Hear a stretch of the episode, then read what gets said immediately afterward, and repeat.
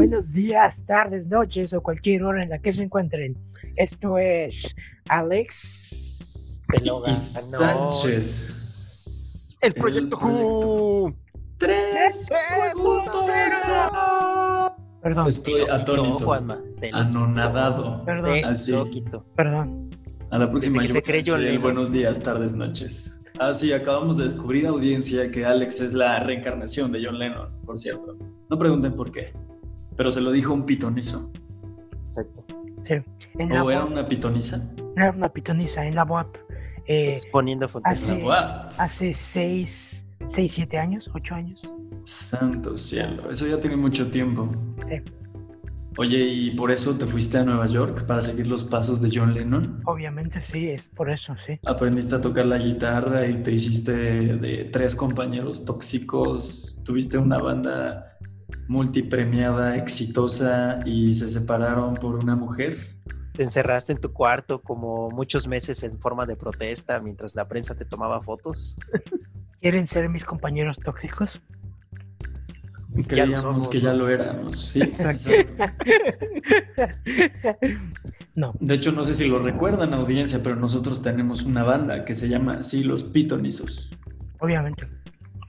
De- ¿Tú que tocabas el mejor el triángulo, el triángulo eléctrico. Uf, sí es cierto. Y Julio tocaba las maracas. ¿Sí? Sí tocaba las maracas. Puedo hacerlo.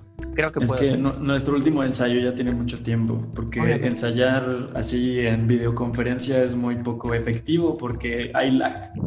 De hecho, de hecho en el kinder sí me tocó de tocar el triángulo, porque ven que a veces Chingados. sacaba la, lo- los sacaban como como pequeños conciertos que hacían, bueno, en mi kinder, eh, y sacaban a los niños con panderos o cosas así.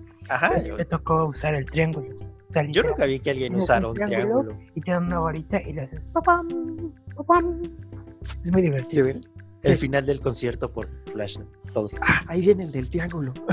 Yo he estado en conjuntos de percusiones y el triángulo es así como un instrumento muy exótico. Casi nadie lo toca. Deberías sentirte privilegiado. Gracias, chicos. Sí, Oh, honestamente sí. Porque es- me gustan los, los, los triángulos porque son triangulares y más como instrumento No. musical. Supongo que sí. Habrá un rombo, ele- ah, habrá un rombo, el triángulo. Oye, aparte ese es su nombre, ¿no? El triángulo. El Triángulo. Es como, no, no tiene ningún adjetivo como el triángulo de percusión o el triángulo musical. Ahí sí fueron bastante El claros. triángulo. Se ¿Crees parece a un haya- triángulo, llamémoslo un triángulo. ¿Crees que sea posible hacer otra, otra figura así bidimensional? No sé, el rombo. No sé, tú sabes más de ese tema, pero no es, no es cuestión de acústica. ¿Se podría lograr algo así? Mm, Pues es que la resonancia pues recae en el, en el travesaño que no está sostenido en el vértice vertical. Así que me imagino que con uno que con una figura así, eh, asimétrica de sus lados, o sea, de lados nones, sí se podría. ¿Podríamos agarrar un rombo, pero así? ¿Hacia arriba? Pero ese tiene lados paralelos, ¿no? No, no lo sé. Creo que tendría que ser hasta pentágono. Ujú. Heptágono. Bueno, pues Y Vamos a el revolucionar la música. heptágono. siempre Vamos a podemos, crear el heptágono. siempre podemos aprender más de música con Juanma. Y bien, a ser bienvenidos- nuestra tercera sección. Vamos a recordar cuando estudiaba música Juanma. Eran muy buenos tiempos. Oye, sí, deberíamos. Vamos a hablar de nuestro Sí, lado eran buenos musical tiempos. en la tercera sección. Así y que, de nuestra trayectoria musical súper exitosa. sí, obviamente. Eh, pero hoy estamos aquí en el programa número 21 de Alex y Sánchez del proyecto con 3.0. Jazz. Ah, ¿Es el número 21? ¿Qué? Yes. ya somos número- mayores de edad hasta en Estados Unidos. ¿Qué? 21 Ya como el Blackjack, muchachos. Uf. Como Blackjack, sí. Blackjack. ¿Tú sabes jugar cartas, amigo Flash? No, honestamente no. Ni Pero- siquiera Blackjack, es muy fácil. Uno de mis primos me enseñó un juego muy sencillo recientemente. Manotazo. Algo así, sí, sí, sí, creo que Uno. es. ¿Te acuerdas cuando jugábamos manotazo, Julio, en la universidad? Más o menos. ¿Cómo salíamos con las manos así súper Sí, rojas? horrible. Casi no jugaba con ustedes, la verdad. Yo alguna vez sí jugué con ellos y sí, duele. Pero es exacto. divertido. A mí no me gusta el dolor. Pero es divertido. Ju- Juanma tiene razón. Uy, eso quiere decir que Flash tiene un lado masoquista muy dentro de sí. No lo sé. ¿Muy dentro? Así. ¿Qué le sabes, Julio? ¿Qué le sabes? Este, nada. Cuestiones personales de Flash. Ah, wow.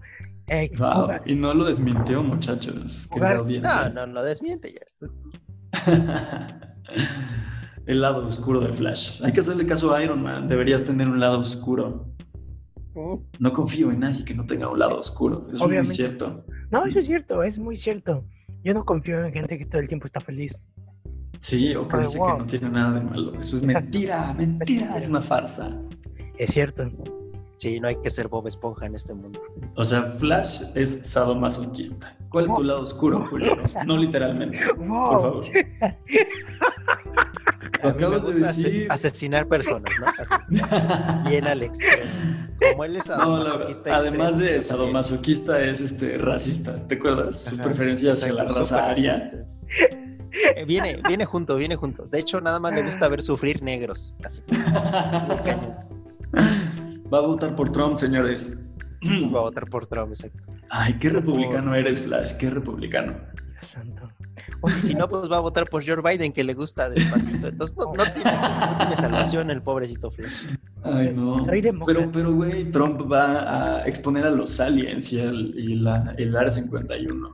Y tiene la cura para el coronavirus. En cuatro años no lo hice. Y es un viajero en el tiempo. Aparte es reptiliano. Ah, no, ¿verdad? Ese es Biden. Ese es Biden. Ese es Biden, sí es cierto. Oye, po- poder a la gente reptil. Poder a la gente reptil. Está un reptil atrás de ti. Pinche Flash saca su lengua, ¿no? ¿Por qué? ¿Por qué, por qué creen que mi fondo es de un Ah, tiranosaurio? uf. Porque estás. eh, ¿Alguna vez vieron ese Mythbuster de que si te quedabas paralizado frente a un tiranosaurio era mentira? Ah. Algo así. Ah, No, no, no lo vi. Sí, creo que no pasó en Mythbusters porque no lo pueden comprobar, pero era como una teoría así de un paleontólogo. Sí. Eh, ya sabes, en contra de la doctrina ¿Te imaginas? Consiguen un T-Rex solo para probar la teoría. Exacto. Bueno, Oye, ¿cómo pues hacemos ya- esto? Chéquese.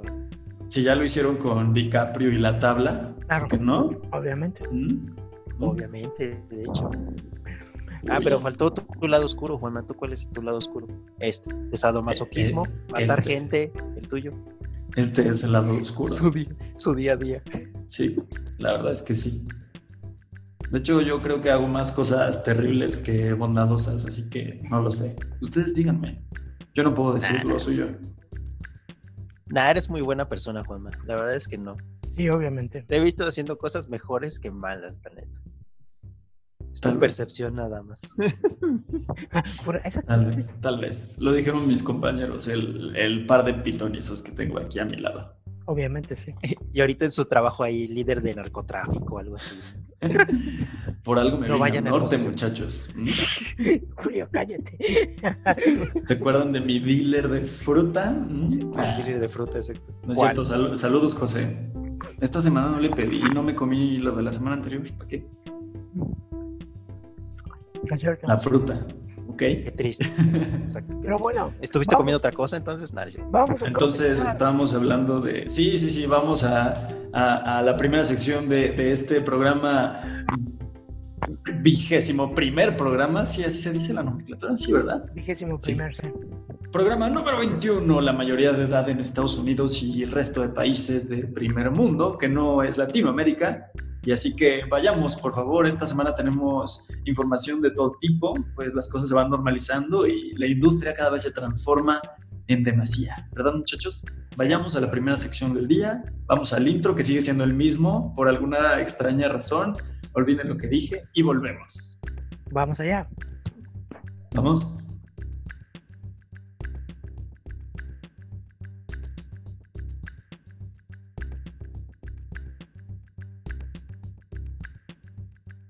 Y bienvenidos a su sección favorita, quizá, audiovisuales.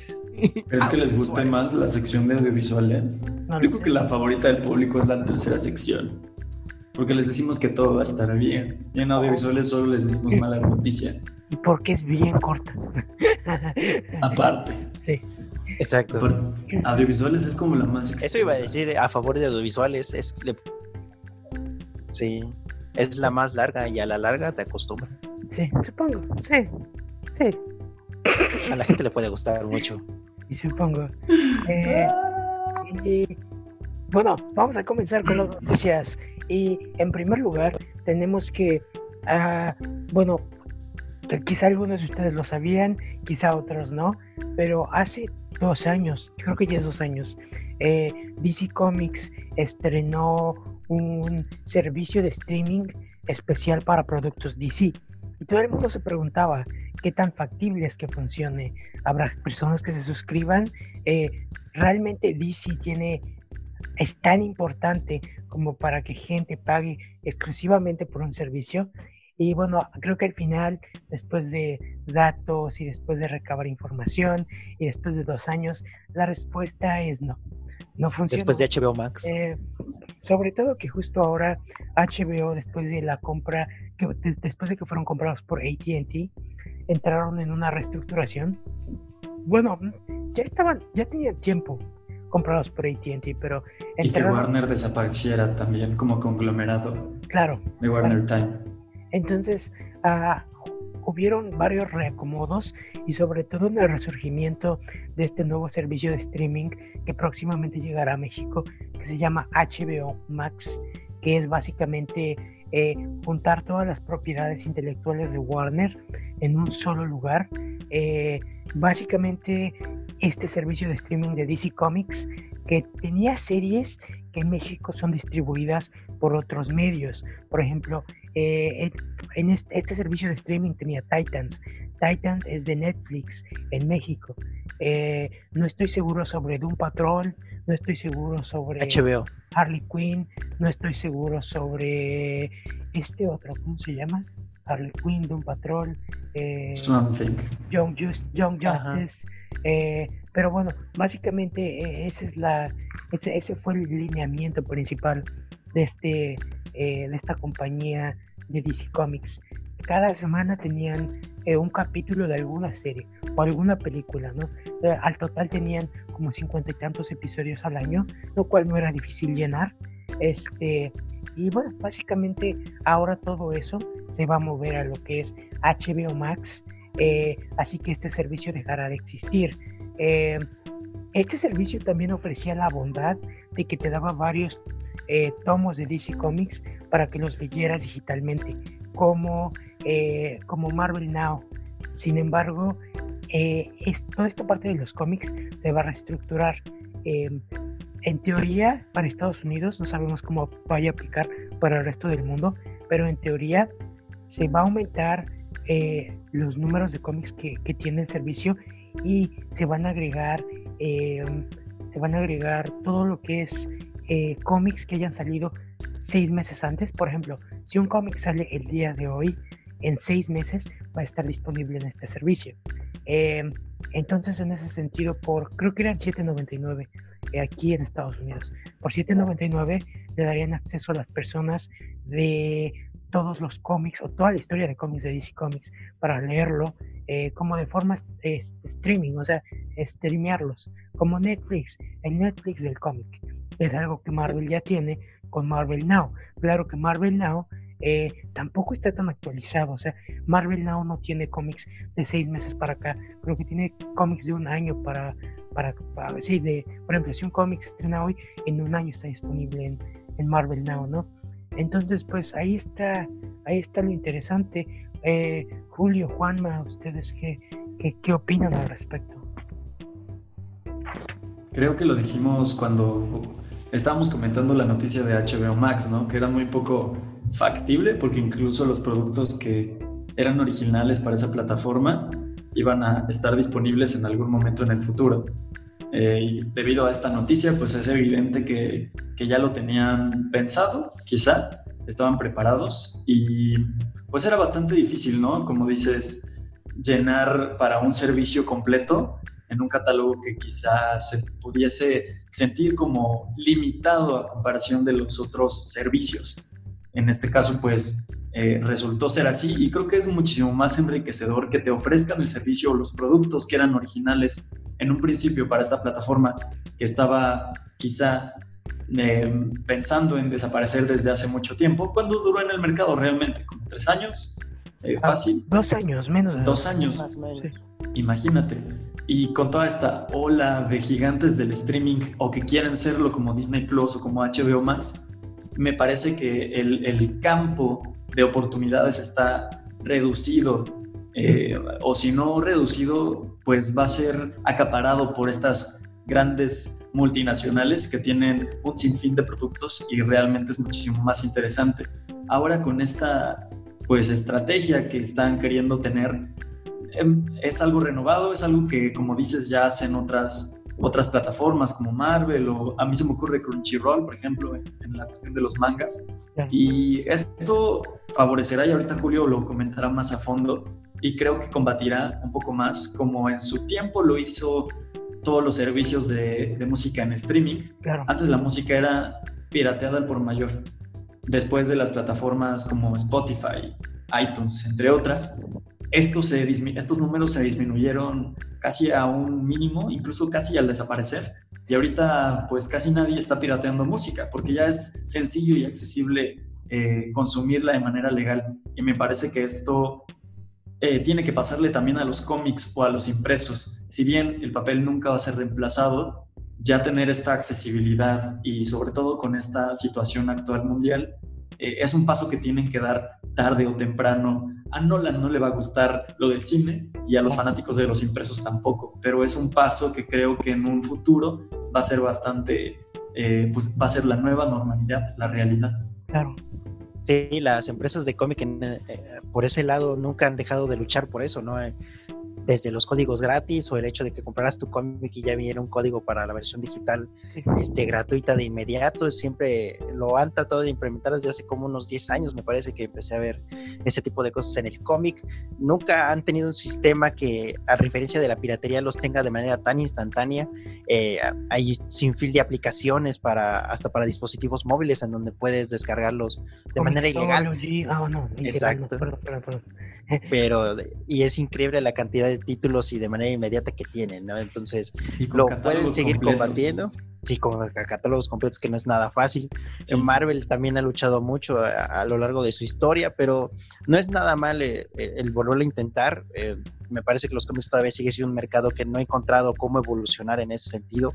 la gente sí está muy adicta a la cuestión del papel, no, no ha dejado de comprar, no ha dejado de, disfrutar de tenerlos en, en, la mano hasta en las conferencias, ¿no? Seguimos viendo que parte importante de ellas es tener un cómic exclusivo, ¿no? Porque es el papel, es esa esencia, pero en algún punto yo digo que la tecnología va a encontrar la forma en, en cómo este, combatirlo. Y de las series, pues me parece destacable que por lo menos lo sigan este, reviviendo los proyectos, ¿no? Doom Patrol tuvo gran éxito, le está yendo aquí, le está yendo bien aquí, inclusive en México, que la tiene los derechos HBO, y de Harley Quinn, que eh, con el papel de Kalei Coco, creo que con su voz le dio un gran poder al personaje y es ya muy querida por el público que la ha visto, por lo menos.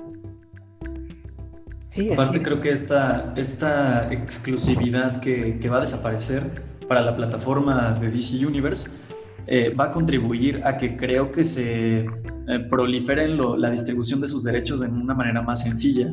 En, este sentido, pudiese salir incluso de HBO eh, en Latinoamérica, que ahorita está Doom Patrol, por ejemplo, pero que lleguen más accesibles. Por ejemplo, yo nunca he visto una distribución oficial de Swamp Thing y es una serie que tengo muchas ganas de ver. Claro, claro, y, por ejemplo, esta pues este, esta finalización de la exclusividad de la plataforma que desaparezca va a obligarlos a distribuir sus, sus productos y pues ahí sí que llegue a, mayor público posible, porque creo que a fin de cuentas pues eso es lo que, lo que más em, le beneficia a una compañía. Si bien va a desaparecer el estudio y la productora y, todo el conglomerado que había generado la creación de, de DC Universe, eh, pues va a, pasar a otras manos y eso va a hacer que quizás se prolifere más la distribución y puedan llegar las series a, los territorios donde todavía no han llegado. ¿Cuánto tiene que salió Swamp Thing? Creo que salió el año pasado, 2019.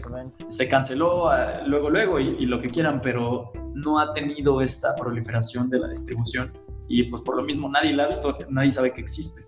Yo porque sigo al personaje y, quisiera hacerlo, y, pero lo busco por, por mi cuenta, por mis intereses, más no te lo han insertado como un producto que creo que se vendería muy bien. Es terror eh, y sabemos que vivimos en una de las zonas donde más se consume este género y podría ser pues bastante exitoso si se distribuyera eh, de manera oficial. Me parece que en este sentido sí van a tener más, más alcance sus productos. De hecho, eh, series como Swamp Thing podrían tener una segunda vida en HBO Max, porque, por, ejemplo, ahorita Doom Patrol tuvo tercera temporada, Titans tercera temporada, Harley Quinn tercera temporada en HBO Max, y hay que, hay que recordar que Swamp Thing no fue cancelada porque la gente no la viera, sino que fue cancelada porque hubo alguien llenó mal el papeleo en lo que fue el, el, el, ¿cómo se llama cuando te dan como un, eh, un impuesto? Eh, le llaman aquí tax break, pero no recuerdo cómo se llama. Tax break. Eh, es como, como una un bono de impuesto que un Estado da, en este caso donde se filmó la serie, uh, ese bono de impuesto. ¿Como un estímulo? ¿Como un estímulo fiscal? Exacto, es como un estímulo fiscal. El, el estímulo fiscal que iban a dar. Julio eh, Sánchez, economista. Gracias, Julio. Eh, para la serie, eh, debido a una, a una mala forma de llenar el papeleo, no se lo dieron. Entonces Warner automáticamente perdió como 30 millones de dólares. Eh, y esa fue la razón por la que cancelaron eh, la serie, porque... Quizá esa fue una razón de la por, por la cual quebró Warner también. Ah, también, pero y en, ese sentido, pues eh, como, como eso fue problema de DC y ahora las series pasan a manos de HBO Max, que es otra entidad diferente adentro de la misma empresa, siempre cabe la opción de que, de que ocurra eh, otra cosa, como pasó con el Snyder Cut. Sí. De hecho. Aparte. y, si algo le está empezando a gustar a HBO Max es revivir proyectos, ¿no? Es para. Eso le está dando mucho alcance a la aplicación, la verdad, y por lo menos está haciendo resonar en otros medios.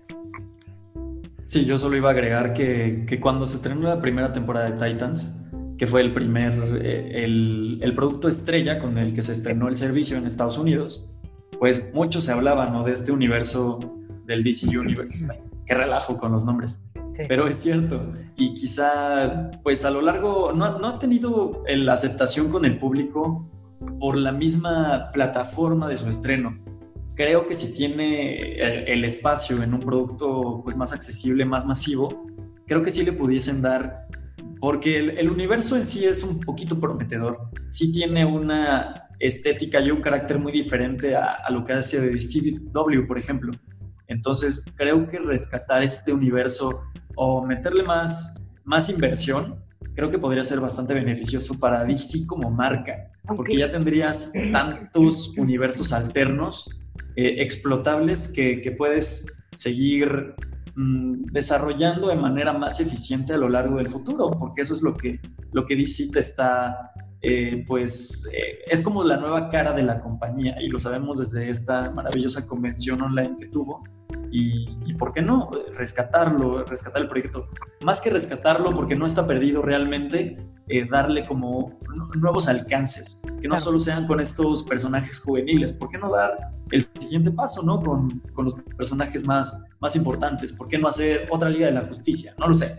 Eh, claro. No, no creo que eso debería pasar, pero creo que sí es un universo muy desarrollable a largo plazo. Sí, sí, definitivamente. Eh, DC, honestamente, eh, ha estado haciendo ha, hecho spin-off adentro de spin-off. Por ejemplo, eh, se supone que Doom Patrol eh, tenía, tomaba Cyborg y hacía, era un spin-off de Titans, pero al mismo tiempo es su misma serie. Entonces, eh, y al mismo tiempo los dos son producidos por Greg Berlanti, que hace las series de CW, pero no son parte de las series de CW. Entonces, es una cosa un poco confusa que quizá al final esta serie de, de eh, cuando se hizo el crossover de CW, se dio a entender que ellos existían en otra serie, porque se ve una escena donde ellos están sentados, los de un patrón, este, y es como de, ok, entonces, ¿qué? Pero bueno. Sí, ya, ya no me acuerdo cómo lo nombró este, Jim Lee, que es también un nombre de un cómic de, de, de, de, de DC Comics. Ay, sí, ya, ya, tiene nombre, pero ¿cómo, cómo se llama? Ah, siempre se me olvida.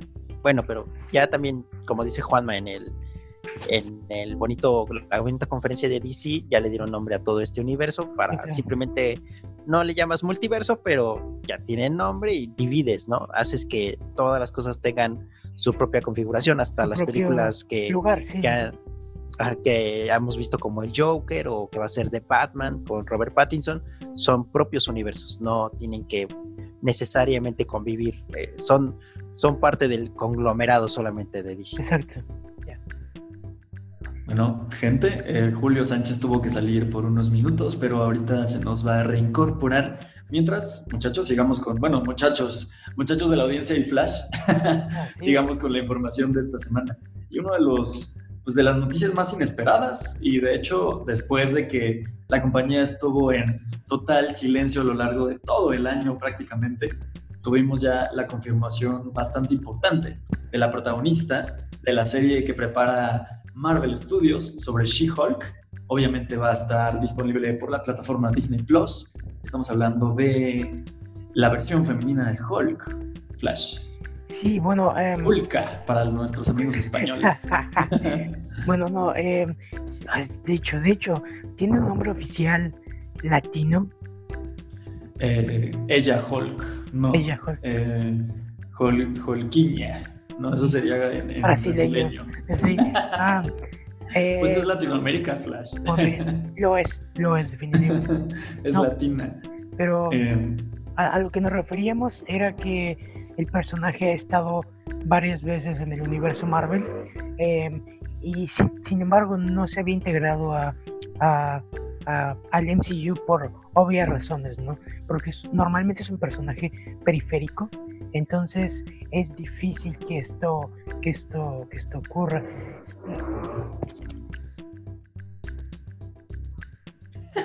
¿Qué pasó? Ya está.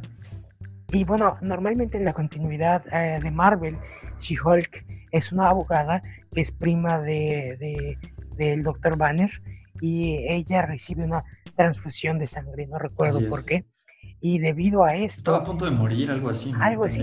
Y debido a esto ella Y creo que eh, eh, son de una, de una sangre muy extraña, ya sabes, estos códigos genéticos muy raros. Y por eso Bruce Banner era el único que podía transferirle sangre. Creo que es algo así. Algo así, sí, sí, sí. Y pues eh, en, en, este, en el universo Marvel, en la actualidad Hulk ya es un Hulk Zen, está en paz consigo mismo. Entonces sería interesante ver si sale Mark Ruffalo, eh, que obviamente es una, es una apuesta que todos creen que ocurrirá. Eh, básicamente el contrato para tele estaría separado del contrato de las películas. Eh, y la actriz principal es decir, que ahí podría salir en irrepetibles ocasiones e incluso tener su propia serie. Así es. O no hacerlo nunca. De hecho, de hecho, no creo que pueda tener su propia serie mm. porque Universal tiene los derechos de Hulk como tal. Entonces, de hecho, esa es la razón por la cual Marvel no ha hecho hasta ahora una película de Hulk. Porque si quisiera hacerla, tendría que irse a 50 o 50 con Universal. Universal tendría también poder creativo y todo esto. Por eso Marvel puede ocuparlo en sus películas, pero no como protagonista. Es por eso que sería interesante porque quiero pensar que pueden ocuparlo en la, en la serie de She-Hulk, eh, porque no es sobre él, sino es sobre She-Hulk. Y tenemos finalmente actriz, eh, la cual es una increíble actriz, de la cual ya hemos hablado innumerables veces. Eh, Tatiana Maslani, básicamente. Sorpresa, de hecho, no nos lo esperábamos, nadie se lo esperaba. No, nadie se lo esperaba. Se habló de Alison Brie, por ejemplo, estuvo en boga muchísimo tiempo, que ya estaba casi confirmada incluso. Rosario Dawson también salió por ahí, ¿no? Pudiese, pudiese dejar de ser esta personaje de Netflix, Claire, para, para dar el salto a, a, al MCU de manera oficial. Pero mira, finalmente fue Maslani, gran actriz, la verdad, inesperada. De hecho, ni siquiera es como del tipo de sus papeles que está acostumbrada a, pues, a aceptar. Pero pues una noticia que, que recibimos con, con, gran satisfacción, realmente. De hecho, recientemente ella hizo la voz para un extraterrestre en una serie de Guillermo del Toro y recuerdo que ella dijo algo así como, estoy contenta de poder hacer un papel que mis hijos puedan ver. Eh, entonces, en ese sentido, eh, supongo que también tomo este papel de She-Hulk porque el universo Marvel siempre es muy PG, ¿no? Eh, tratan de hacerlo, obviamente no específicamente para niños, pero lo hacen para que todo el público pueda verlo. Entonces va a ser interesante ver cómo será esta versión del personaje. debemos recordar que todas las series que salgan para, Disney Plus van a estar integradas en el universo principal de las películas de Marvel. Entonces podríamos ver a Tatiana Maslany en un futuro en cualquier otra película de Marvel, lo cual es bastante emocionante porque repetimos, es una gran actriz, eh, ya se ha hablado de ella para otros papeles, de otros proyectos, eh, de otras franquicias, nunca se ha concretado ninguno, entonces esta sería su primera incursión en una serie pues sumamente popular, ¿no? Justo ahora está haciendo, dicen, no, no la he visto, pero está, está haciendo un trabajo eh, muy bueno en esta serie producida por Robert Downey Jr. para HBO, que se llama Perry, Perry Mason, ah, que tiene como protagonista al actor de The Americans, Matthew Reese. Entonces, eh, y dicen que en esta serie ya hace un muy buen papel. Entonces, de calidad actoral, pues no podemos, este, no tenemos duda de que era un gran Así Sí, de hecho, ganadora del Emmy, ¿no? De, ah, hecho, al parecer, pues esta es una de las estrategias de Disney. Lo hizo en su tiempo con, bueno, muchos ya lo olvidaron, pero eh, la protagonista de Capitana Marvel, eh, Brie Larson, también polémica actriz, tiene un premio Oscar y, muchísima trayectoria. Y creo que se le ha olvidado a la gente qué tan importante es esto, porque es una faceta que exploran los actores.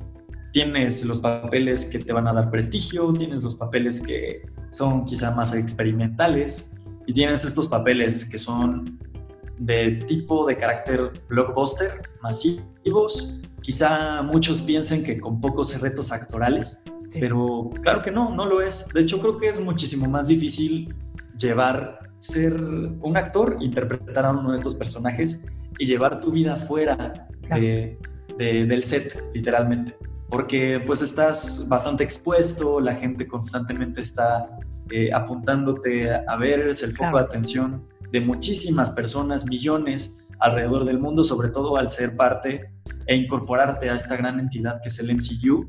Y vamos a ver, sabemos que es una actriz bastante capaz, de increíbles dotes histriónicos, y vamos a ver qué es lo que decide hacer finalmente Disney con el personaje, porque se ha hablado mucho, eh, incluso antes de que se confirmara ella para el papel, de una actriz pues más física, con un físico más eh, extremo, como de, como en su tiempo lo fue Hulk Hogan, para, eh, es decir, un físico-culturista, por ejemplo. Algo muy parecido a lo que está haciendo en constituciones pues, más eh, ortodoxas para, para Hollywood y vamos a ver qué es lo que sucede, qué es lo que deciden hacer, si ponerle maquillaje práctico, si hacer un personaje totalmente en CGI, lo cual dudo bastante porque saldría de, creo que del presupuesto que tienen previsto para, para invertir en la serie, no lo sé, pero pues también puede ser este otro punto, ¿no? De que se pudiese convertir quizá en su faceta de abogada, sea pues como ella es, literalmente, y quizá pudiese convertir. Hay versiones en el cómic donde, esto, donde Jennifer Walters, el alter ego de She-Hulk, se transforma en su versión civil y en su versión verde, Esmeralda. Eh, eh, a placer, ¿no? Ella puede convertirse y venir de, ambas apariencias. Creo que eso, sería, eso sería lo más ideal para la Exacto. Sí, sería igual no tan caro porque sabemos que Mark Ruffalo hace lo mismo en, en, sus, en sus cintas eh, que ha aparecido en el cine. De hecho, la única en la que no lo hace, o lo hace prácticamente al revés, es en Avengers Endgame. Sí, eh, La mayoría del tiempo donde aparece Mark Ruffalo es, no, es el Hulk inteligente. Oh, y solamente en la faceta donde se encuentra con Ancestral podemos ver al actor, a Mark Ruffalo. De hecho, muchos se preguntan qué es esa ropa y esa es otra cosa. Pero eh, podría ser al revés. Eh, y que casi siempre sea pues ella, Jennifer Walters, como civil y que se pudiese transformar en She-Hulk. Vamos a ver qué, qué, decisión toma, porque En la mayoría de los cómics de She-Hulk esto no pasa. Irregularmente siempre es verde, fuerte y, gigante. Grande como Hulk es de proporciones más normales, más humanas, pero también hay versiones del personaje, de hecho las primeras de ella, donde sí es también gigante como, como su versión masculina. Vamos a ver, la verdad es que es una noticia que recibimos con, con gusto y pues vayamos a la siguiente información que también es de Marvel. Flash, Así es. Pues eh, esta semana salió un tráiler que mostraba los estrenos que, va, que vamos a tener en Marvel este año. O sea, los estrenos que vamos a tener desde octubre hasta diciembre. Y en una parte del tráiler pudimos ver imágenes de WandaVision. Entonces, ¿qué nos indica esto? Esto nos indica que WandaVision va a ser un estreno del 2020. Al mismo tiempo, eh, Disney Plus sacó un calendario de estrenos importantes de octubre a diciembre y WandaVision no aparece ahí, lo cual nos lleva a tener la certeza de que WandaVision será un estreno de Navidad, el estreno de diciembre. Curiosamente, lo cual ya se había hablado desde, desde, desde que se anunció que WandaVision iba a estrenar este año, se dijo probablemente va a ser el estreno de diciembre. Eh, sí. Falcon y The Winter Soldier. Antes de que todo esto pasara, esta situación. Falcon y The Winter Soldier iba a ser el estreno de agosto. Eh, sin embargo, aparentemente ellos tenían que grabar más cosas. Sí. Y eh, eso se ha mantenido en pausa y se le ha dado prioridad a WandaVision. ¿sí? Así es, en la temporalidad de estrenos sin COVID, antes del COVID, recordemos que Falcon and the Winter Soldier estrenaba, eh, lo ponían como, ¿qué? Como tercer cuarto de 2020 es decir, agosto, septiembre, octubre, en esta temporalidad. Pero recordemos que fue una de las eh, producciones que tuvo que cesar sus actividades eh, como en un 90% de sus filmaciones, por poner un número, no digamos que sea así. Estuvieron a punto de terminar, pero no lo hicieron. Esto ocasionó, y al contrario, WandaVision, que creo que tiene una producción pues más experimental, mayoritariamente en el set de filmación, y no tanto en exteriores, más pequeña, por así decirlo, que sabemos que va a tener un trabajo más arduo en postproducción, por ejemplo. Postproducción, sí, ya, Por toda esta, esta faceta de, de, estilos televisivos que vamos a ver por el formato de la serie. Que se ve increíble. Así es, y de, hecho tenemos bastantes ganas de verlo. Pero esta, eh, su fotografía principal sí pudo finalizar antes de que viniera toda esta veda de, del cese de producciones después del COVID-19 esto ocasionó que quizá se haya transformado un poco su calendarización de estreno, pero eh, ya sabemos que la serie de, los amigos del Capitán América pues ya está reanudada. Eh, actualmente se está terminando y es bastante probable que pudiesen estrenar ambas. Esta es más una pregunta que una confirmación, claro. pero yo lo veo probable. Eh, sabemos que trabajan y, me imagino, ¿no? Que, en esta temporada de, que estuvieron sin trabajar, pues hicieron un plan de trabajo para hacer que esto se pudiese cumplir. Quizá lo logren y quizá podemos tener, pues a finales de año, cuando quizá todo esté regresando a la normalidad, pues bastantes estrenos en el streaming de, Disney. Y eso nos emociona bastante. Vamos a verlo eh, realizado, es bastante probable y ya nada más queda preguntarnos qué es lo que va a pasar con Black Widow Ahorita vamos a ahondar en eso en una próxima noticia, pero a Disney no le ha ido tan mal como se planteó en un principio en este estreno que tuvo de Mulan con Disney Plus y ahorita andamos en el tema, pero pues ahí está. Nos emociona bastante que WandaVision sí llegue este año y creo que después de todos estos años de silencio, la confirmación de She-Hulk eh, con la protagonista, eh, Disney o Marvel Studios como tal, pues va dilucidando más sus planes y alzando la voz, porque con toda esta serie de noticias increíbles que hemos tenido sobre sí era bastante necesario que la competencia dijeran por lo menos algo, ¿no? Que nos ofrecieran algo en el año, algo tangible, algo que podamos consumir y que no nos tenga por todo el 2020. De hecho, ya hace más de un año que estrenó lo último, eh, de la película de Spider-Man, y, sin, nada. Entonces, a los fans, teniéndolos tan acostumbrados a tener casi tres películas por año y, no darles nada a lo largo de todo el 2020, desde que se estrenó Spider-Man en el julio del 2019 pasado, pues ya es demasiado tiempo. Y creo que si acostumbras a tu público a, una constancia en cuanto a tus productos. Y Sí, Flash, ¿estás ahí? Sí, amigo, perdón. Se está ah. cortando un poquito, pero, pero sí, sí has acabado de decir tus ideas. Sí, creo que a veces se cortan un poco, pero sí se entiende, es entendido. Ok. Pero va, bueno. va. pues ya, este sigamos, parece que ya está normal otra vez. Sí, otra vez. Parece. Pero bueno, pues eh, sigamos. Sigamos. Eh, y eso básicamente. Y bueno, siguiendo en noticias eh, sobre películas, eh, hay un biopic que llamó mucho la atención esta semana, sobre todo por el hecho de su hechura, el hecho de su hechura. Exacto. cuando nos puedes, bueno, en medio de el año pasado tuvimos la película de Elton John, antes de eso tuvimos la película de Freddie Mercury, entonces están habiendo eh, muchas de estas películas premiadas. Sí, es una tendencia. Sí, así es. Y se anunció que la próxima película importante de eh, esta, estas figuras musicales va a ser la película de Madonna. Y, pero lo interesante es eh, el cómo se va a hacer, ¿cierto, Juanma? Sí, de hecho, volvemos a, a finales de 2018, cuando estábamos a punto de recibir la temporada de premiación de ese año y que Bohemian Rhapsody estaba en todas partes. Obviamente el director, que fue pues un suplente del director que sale en los créditos, que fue Brian Singer, retomó el proyecto y mucha de las cosas que funciona al respecto de esta, esta cinta es gracias a este director. Posteriormente, él ya tenía firmado el proyecto de Rocketman, así es con la vida de, Elton John, y pues es una película más completa, más redonda y, y que funciona bastante bien. Y el siguiente paso, eh, no para el director como tal, pero sí para las, estas, estos largometrajes basados en, en iconos de la música, estaba apuntando hacia Madonna, quien eh, estaba bastante involucrada en la producción y durante todo este tiempo, estamos hablando de casi un periodo de dos años, se estuvo buscando a una directora.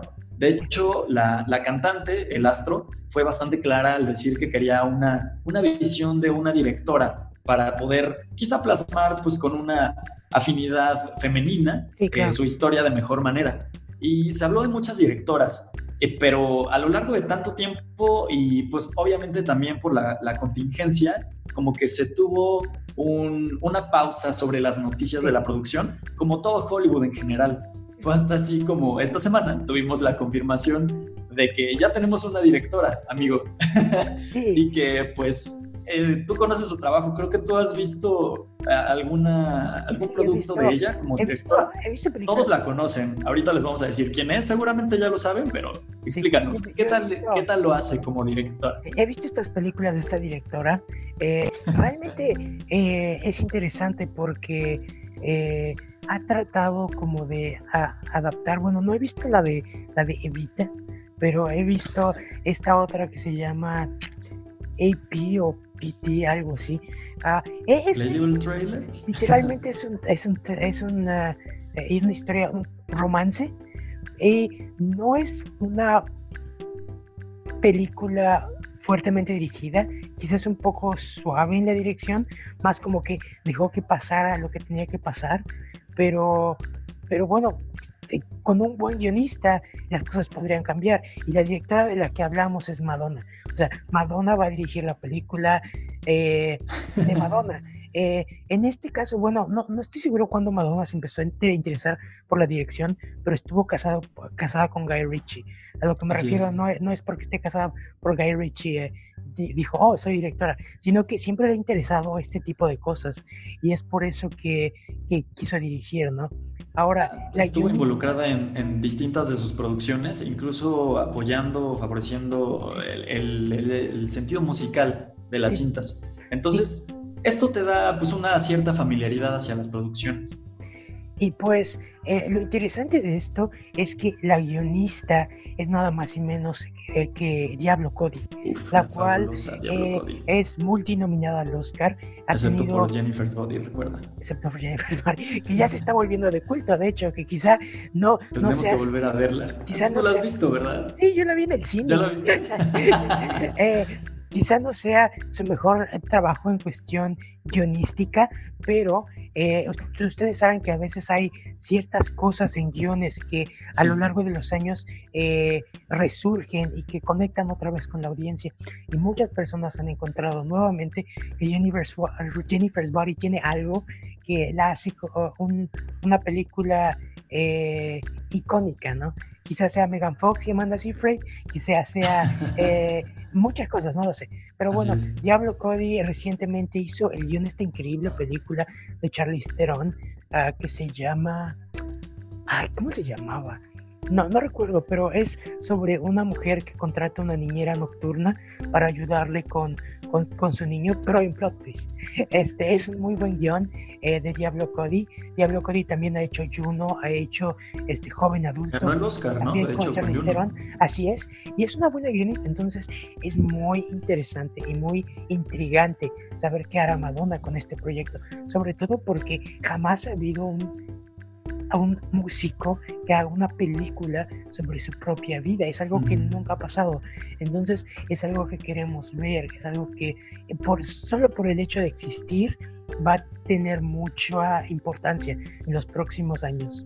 Año y próximo Regularmente tú como personaje de la música eh, prestas tu imagen, eh, literalmente la vendes. O sea, suena muy mal decirlo así, pero vendes los derechos de tu historia.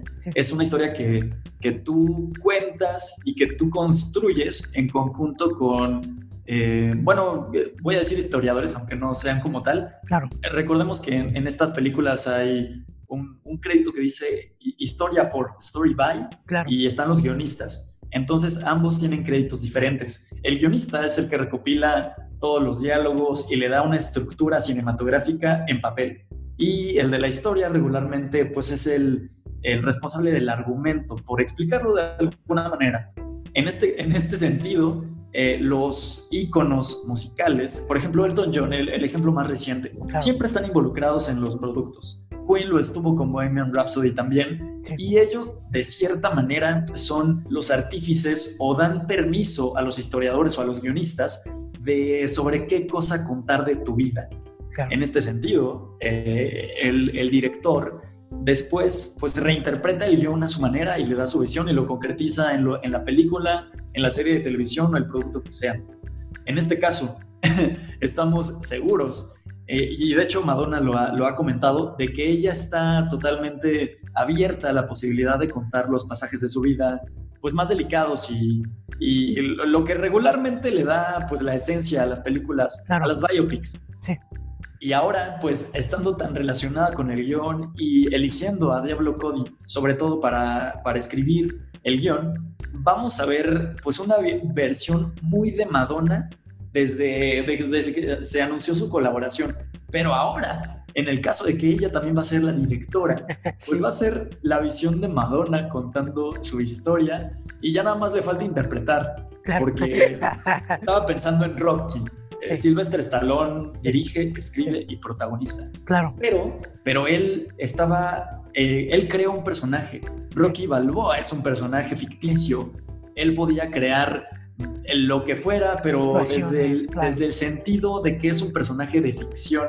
Madonna no es un personaje de ficción y aunque las biopics transforman a personas reales en personajes de ficción, eh, no están basados como tal en la imaginación de un creador de contenido, están basados en la vida de una persona. Entonces, si vas a tener a una protagonista de la historia que está basada en su vida y que al mismo tiempo tiene relación directa con el guion y que aparte la va a dirigir, es eh, pues una bola de egocentrismo transportado a una película de dos horas y media, por así decirlo. Vamos a ver qué tal funciona esta fórmula, porque como dice Alex, nunca lo hemos visto antes. Sí están involucrados en sus propias historias, pero regularmente se los derechos y, regularmente vemos las visiones de los realizadores. Pero en este, en este caso, pues es la historia de mi historia contada con mis palabras, con mis argumentos, con lo que yo doy permiso de que cuentes, pero al mismo tiempo yo la hago. Entonces es mucho de esto. Eh, la música la hará Madonna. Eh, los cameos más importantes van a ser hechos por la misma Madonna, probablemente. Probablemente, sí. pero es, es, un, es una situación eh, bastante novedosa en la industria. Vamos a ver qué es lo que, en lo que queda esto, porque también sabemos que cuando dos mentes brillantes se, se llegan a encontrar, tienen que haber acuerdos. Y quizá esta incorporación de Diablo Cody, vamos a ver cómo se desarrolla el proyecto, cómo va, porque no me sorprendería que en algún momento alguna de las dos rompa su relación laboral. Claro. Y, y vamos a ver cómo, cómo avanza la noticia. Mientras ahí está la biopic de Madonna, escrita, dirigida y protagonizada, vamos a ver, por la misma Madonna. Y vamos a ver qué tal sale. Flash, ¿algo más que quieras decir? No, no, nada. Dijiste, dijiste todo lo que se tenía que decir. Y, solo es eso, que como es algo único que no ha pasado antes, es algo que vamos a tener eh, eh, en la mira, sobre todo después de que otros musicales han sido tan exitosos, ¿no? Queen, por ejemplo, que, otra cosa, será la película de Madonna será un musical como el de Elton John o será una película con música como fue la de Queen que son dos cosas diferentes sí claro. eh, entonces bueno habrá que ver qué pasa. Y este y bueno vamos a, a, la siguiente noticia. Imagínate que ya para ya para terminar la noticia la directora de casting se llama Madonna también. Entonces de hecho ella va a elegir a quien la interprete en ese caso. sabes quién bueno ya que empezamos a lanzar nombres. Este, esta actriz Mackenzie Davis, la que sale en Terminator. En Terminator, podría ser una Madonna. Blade Runner 2049, excelente papel ahí. Mackenzie Davis podría ser una Madonna. Sí, Entonces, No, fisiológicamente son similares. Sí. ¿Y las, la has escuchado cantar? No la he escuchado cantar. Eh, Porque si eligen el, el tipo de, de, Rocketman, sí necesitarían a alguien que haya expresado sus dotes artísticos como lo hizo ah. Taron Egerton. ¿Sabes quién? La, la, chica de Mamma Mía que hace Meryl Streep, a Meryl Streep en la segunda película. ¿Cómo se llama? Se llama... no me eh, acuerdo, pero sí, ella sería una gran opción sería también. muy, muy buena, sobre todo porque... y eso. Sí, bueno, habrá que ver. Vamos a ver qué es lo que pasa con la película de Madonna, que seguramente se titulará Madonna. Madonna. Es muy probable. O, o, o este, o se me fue el, título de esta otra canción. Bueno, no importa. Pero bueno, vamos a la Like a Virgin. O, o esta, ¿cómo se llama? La de. No sé, tiene demasiadas. Olvídalo. Vamos a ver, ahí les traeremos qué es lo que pasa con esta película. Y hablando de iconos y de películas sobre iconos, tenemos uno de los videojuegos, que ya saben que se nos da esto de mezclar ambas secciones del programa. Y pues ya les habíamos hablado en el pasado de que Nintendo, con su nueva visión empresarial, está expandiéndose a todos los rincones posibles. Ya lo tenemos en juguetes, ya lo tenemos en videojuegos, ya lo tenemos en nuestros teléfonos móviles y ahora es el, el, turno de que la gran N llegue a las pantallas grandes, a las pantallas de cine, con esta colaboración que está haciendo eh, con Universal, que tiene más de una faceta. La primera de ellas, evidentemente, era este parque temático que va a tener eh, físicamente en varios complejos alrededor del mundo, empezando por Japón, que está a punto de estrenarse el próximo año y que llegará a territorio estadounidense, me parece que hasta el próximo año, finales, algo así. Y, y bueno, acuerdo de esta colaboración es la película producida por el estudio de animación Illumination, conocidos por mi villano favorito, los Minions, y que pues poco a poco va dilucidando más de sus detalles y es así como tenemos a un excelente productor, nadie conoce mejor la franquicia quién es que él. ¿Quién es Flash? Cuéntanos, ¿quién es, este productor que se incorpora a la película de Super Mario? Es Shigeru Miyamoto, ¿correcto? Correctísimo. Este, bueno, este productor, creador de, de Mario, eh, se une a lo que es la plantilla de, de la producción de, de, la película. Y no solo él, sino toda la compañía de Nintendo se une a coproducir la película de Mario con Illumination Entertainment. Ah, Esto también es insólito, nunca antes lo han hecho. Así es, entonces eso es lo emocionante, sobre todo porque hay que recordar que normalmente las personas detrás de la película son los que ah, aseguran el éxito de un producto, ¿no? Entonces, en este sentido, que Nintendo esté mano a mano con, con Illumination, eh, slash Universal para hacer esta película, seguramente nos va a traer un producto muy interesante. ¿Por qué? Porque el departamento de historia siempre ha hecho muy buenas historias uh, de Mario en todos sus videojuegos. Entonces ellos saben, eh, ellos conocen este personaje mejor que nadie. Eh, la película eh, busca estrenarse en el año 2022 eh, y definitivamente saldrá ese año porque, como sabemos, la industria de la animación eh, no se detiene. La industria de la animación va a continuar porque el COVID no les afecta tanto como a la filmación con personas, ¿no? Entonces, ah, en los próximos meses, en el próximo año, seguramente tendremos a quién será la voz de Mario, quién será la voz de Luigi, de Peach eh, y todo, de Toad y todo esto, ¿no? Entonces, eso es lo emocionante y, habrá que ver qué, qué, más pasa con Mario. Julio volvió. Julio está acariciando a Pepa. Ya, ya volví. Sí, estoy recordando a mi exnovia acariciando a la Pepa. Es un pésimo chiste. No Es un mal chiste. Qué mal chiste. Es un horrible. Julio, sigues haciendo nuestro programa eh, Not Family Friendly con cada ocasión. Ya sé, lo siento. Para ponerte Estaban hablando de... Mario, es lo peor. Exacto, para ponerte un poco en contexto, estamos este, anunciando que Shigeru Miyamoto, uno de los co-creadores de Super Mario, eh, se confirmó como productor de la, de la cinta que está produciendo Illumination Studios y que pues Shigeru Miyamoto, además de ser un gran programador de videojuegos y creador de personajes icónicos como, ¿quién es menos? Super Mario y Zelda y Link y todo este universo que, que consigo lleva. Eh, es además, eh, tiene un, un papel en, en, la compañía de Nintendo desde hace años, desde hace décadas ya me parece, eh, como productor. Entonces, pocas veces nos queda claro que, cuál es el papel del productor, pero prácticamente es, este, es esta gran mente que está detrás de los proyectos y que literalmente toma decisiones. Mm, sin más eh, decir, no tan ejecutivas como tal, porque para eso existe el productor ejecutivo, que es regularmente quien, quien pone todo el dinero detrás. Pero es esta persona que tiene una visión mayoritaria de lo que quiere ofrecerle al público y que mm, está muy relacionado con el director, porque no es el director, eh, pero sí mucha de su visión y de las decisiones que se toman son acordadas con el director y eh, prácticamente, aunque no tenga la, eh, la, ¿cómo decirlo? No se le den los créditos suficientes, el productor, las películas se hacen gracias al productor. En este sentido, Shigeru Miyamoto lleva años siendo productor de, de casi todos los juegos, de, de, de, Mario sobre todo. De hecho, el director, eh, él tiene años sin ser director de un videojuego de Super Mario, pero la faceta como productor creo que la ha podido desarrollar a lo largo de casi toda esta década y, la anterior, y me parece que tiene la experiencia suficiente.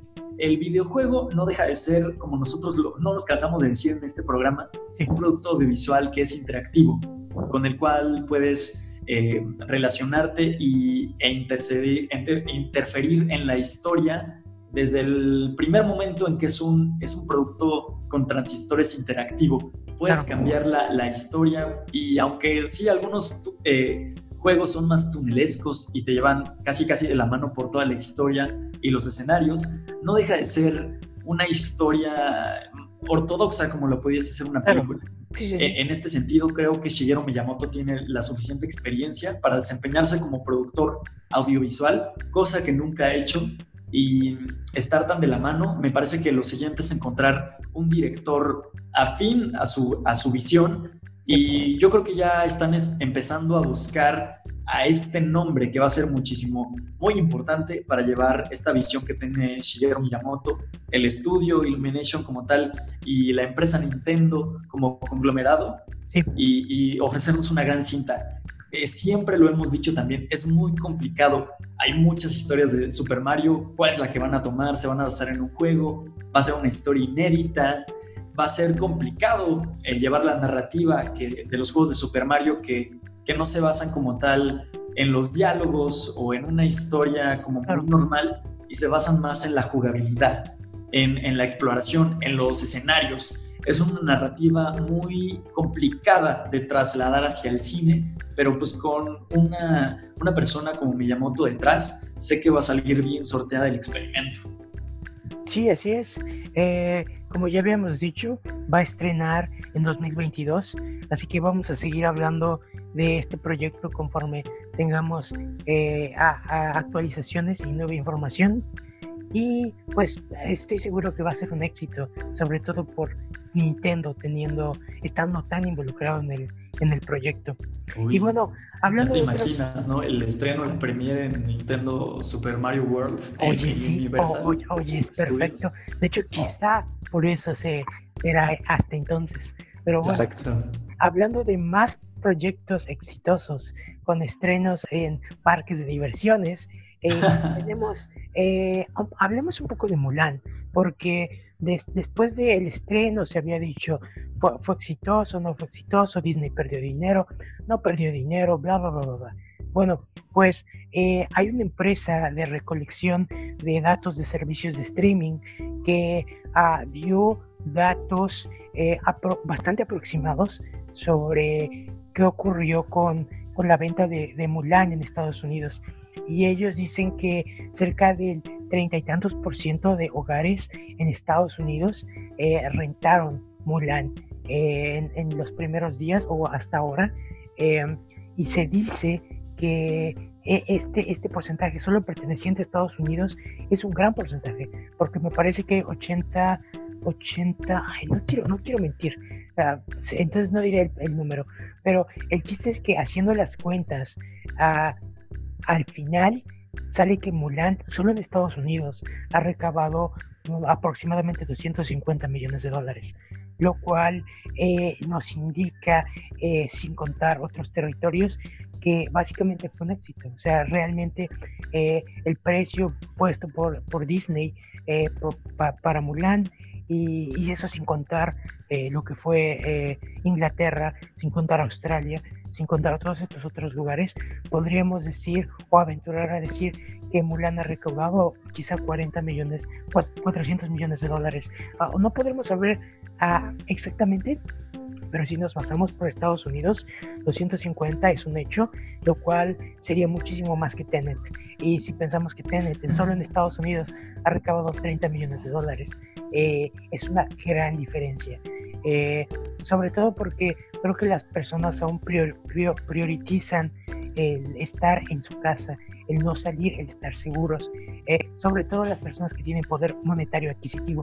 Entonces, en ese sentido, creo que ahí se ve que realmente está siendo exitoso este proyecto para Disney. Es más, eh, con el retraso, con, con, los datos de Tenet, como le he ido a Tenet, se dice o se empieza a rumorar fuertemente que Soul va a salir para Disney Plus en noviembre y que aparentemente eh, es posible que Black Widow salga a inicios del próximo año. Eh, no es definitivo lo de Soul, sí se ve un poquito más factible y pues habrá que ver qué ocurre en los próximos días. Sí, Soul estaba programada para estos meses, ¿no? Si no me recuerdo en el calendario normal. Noviembre, sí. Noviembre, ¿verdad? Sí, y esto también nos habla de las nuevas cifras a las que tenemos que acostumbrarnos, ¿no? Después de que Avengers Endgame, La Bella y la Bestia, este Rápido y Furioso rompieran este cantidades estratosféricas, ¿no? Ahora con esta nueva realidad, los 400, los 300 millones de dólares ya son el nuevo gran éxito, ¿no? Para las películas y eso nos habla también de la diferencia del mercado y cómo ha ido evolucionando también tanto la enfermedad como la percepción de las personas, ¿no?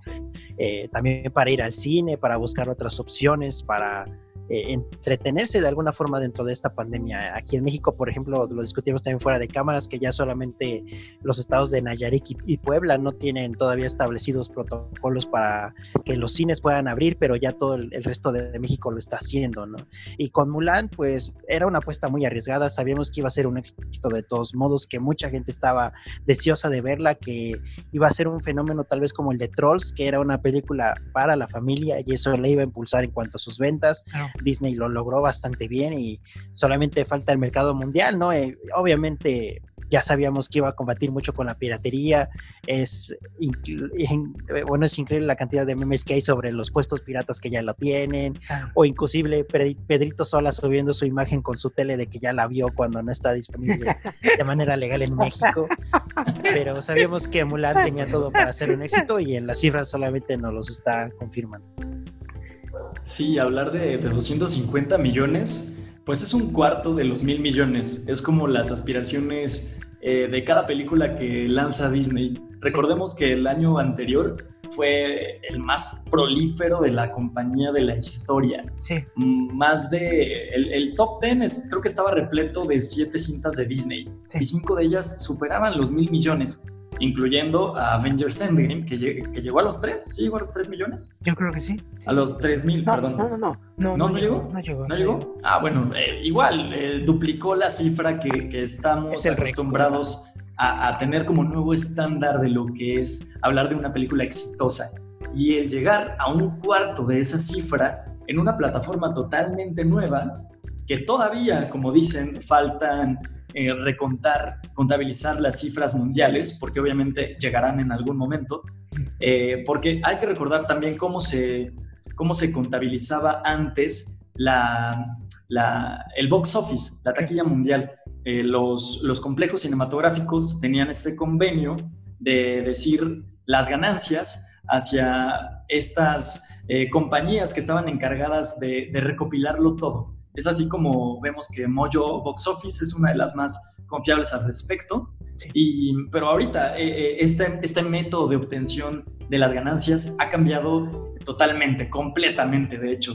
Y por lo mismo todavía no tenemos números reales al respecto, pero este aproximado del que nos hablaba Alex en un principio, pues es una eh, demostración bastante clara y una aproximación bastante realista del alcance que tuvo la cinta en esta plataforma totalmente innovadora para la compañía y creo que sí va a transformar la industria eh, en el futuro al corto plazo, ya que estamos eh, viendo que sí es una plataforma, es un método exitoso de obtención de ganancias. Y aunque obviamente pues dista bastante de las primeras semanas que hubiera reunido en marzo, en una situación completamente normal, porque esta cifra la hubiera conseguido quizá en el primer fin de semana, rebasado por mucho, de hecho, eh, sí estamos hablando de una transformación de la industria por completo. Ya no es cuestión de especulación, lo comentábamos, de hecho, al principio, desde que retomamos este podcast, ya es una realidad. Ya no van a aspirar a arriesgarse como lo hacía Sony hace unos, unos días, que decía que no iba a estrenar ninguna cinta importante que superara eh, su inversión de no sé cuántos millones, porque no era una inversión segura. Ahora estamos hablando de que si tienes la infraestructura digital para reemplazar esos complejos cinematográficos, yo me estoy empezando a preguntar qué va a pasar en el futuro con las salas de cine, porque si encuentran la manera de accesarlas al público de manera eficiente, eh, esto se va a transformar. Sabemos que, aunque sí, las empresas ganan muchísimo de la taquilla, los complejos cinematográficos absorben mucho de esa ganancia. Y creo que transformarlo y eh, esta tendencia que estamos viendo de que están desapareciendo los eventos masivos como el E3, por ejemplo, y que ya están teniendo más pérdidas las, las desarrolladoras de videojuegos y que al contrario están aumentándolas y haciéndolas más accesibles si tienen estos directos privados, eh, y estos directos que pues, se impulsó en su momento Nintendo, eh, vemos que, que, la industria se está transformando hacia lo digital y esa es la tendencia, lamentablemente. No gustándole a Nolan, no gustándole a los, mm, a, los, a, las imprentas de cómics, esto es una realidad. Se va a transformar y estoy quizá dilucidando que, que en cinco años esto ya sea quizá la nueva normalidad, como lo pudimos haber dicho. Mulan es un éxito, todavía le falta llegar a muchas partes del mundo, como nuestro territorio, por ejemplo, y todavía falta la contabilización de muchísimas cifras. Obviamente, esto era una plataforma experimental y así como Disney ha aprendido de sus errores a lo largo del tiempo, pues va a eficientar este método, va a pulir las técnicas que utilizó para conseguir así más aceptación con el público. No estoy pensando en más suscripciones de Disney Plus solamente sino una manera más efectiva de hacerle llegar al público de que esta es la nueva eh, forma de consumir el cine, las nuevas películas, y quizá lo pula en cuestión de un año. Si es que esto sigue, esperemos que la situación cambie, por supuesto. No, no queremos que esto se quede para la prosperidad, pero creo que sí es bastante importante de que si estamos eh, viviendo en una situación de pandemias constantes, el estudio se haga bueno y que sea pionero también en eso. Sí, claro. Claro, no, tiene, tiene todo el sentido. De hecho, después de todo, todo esto que ocurrió, creo que para el resto de los países, el modelo más cómodo para empezar a ganar gente otra vez sería el modelo que tienen AMC y que tiene Regal en Estados Unidos, que es un modelo de suscripción eh, en el cual pagas una cifra eh, fija, que en el caso de Estados Unidos es 20 dólares, y puedes ir al cine tres veces a la semana. Eh, es, es, es, remunerable para los cines porque obtienen dinero cada semana, eh, bueno, cada mes sin falta. Y dos, eh, los cines venden mucho palomitas y refresco. Es una de sus principales ganancias. De hecho, hay el problema de muchos cines justo ahora en la pandemia porque siguen vendiendo comida. Y se supone que, bueno, comer eh, y quitarte el cubrebocas, obviamente cuando comes mascas, entonces ese es el principal problema o la principal queja para los cines, que bueno, las personas entran con cubrebocas al cine, sí, pero después se lo quitan para comer, entonces, ¿es seguro o no es seguro? Entonces, en ese sentido, eh, los cines eh, tienen este modelo de suscripción, por así decirlo, aquí en Estados Unidos, que surgió hace dos años. Eh, surgió medio fallido, se arregló, se configuró. Al principio era ilimitado, pero creo que al cine no les convenía. Después lo limitaron a tres veces por semana, ir a ver cualquier película que quieras eh, en cualquier horario, inclusive premier, lo que sea. La persona llega, ve la película que quiere. Estadísticamente hablando, las personas no van más de dos veces al cine eh, estadísticamente inclusive hay personas que no van más de una vez al cine.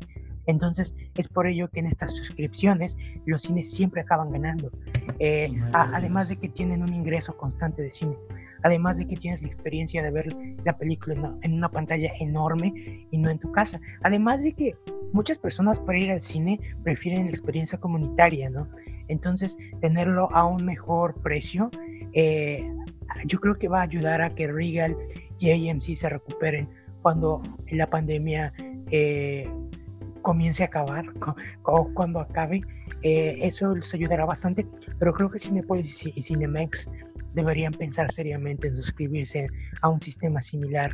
Eh, porque, repito, las personas que están suscritas van a seguir pagando esta cantidad, las personas que no van a seguir pagando lo mismo, lo mismo de siempre.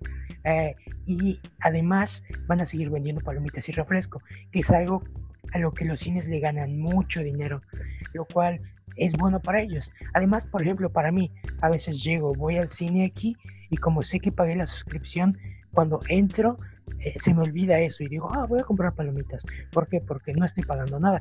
Que sí estoy pagando porque ya lo pagué, pero en, en, la mente, en tu cerebro dices, oh, bueno, no me costó nada, debería comprar. Es maquiavélico. Y, este, y entonces llegas, compras palomita, compras refresco y, este, y eso es totalmente 100% ganancias para la empresa, ¿no? Entonces, pues habrá que ver qué pasa en las próximas semanas, pero esperemos que eh, la experiencia del cine se recupere acabando la pandemia, pero que esto, por lo menos estas formas alternativas de comercialización de películas, ayuden a que las compañías productoras se mantengan en buena forma por ahora. Sí, sí, así es. Eh, pues chicos, vamos con la última noticia de, de esta sección.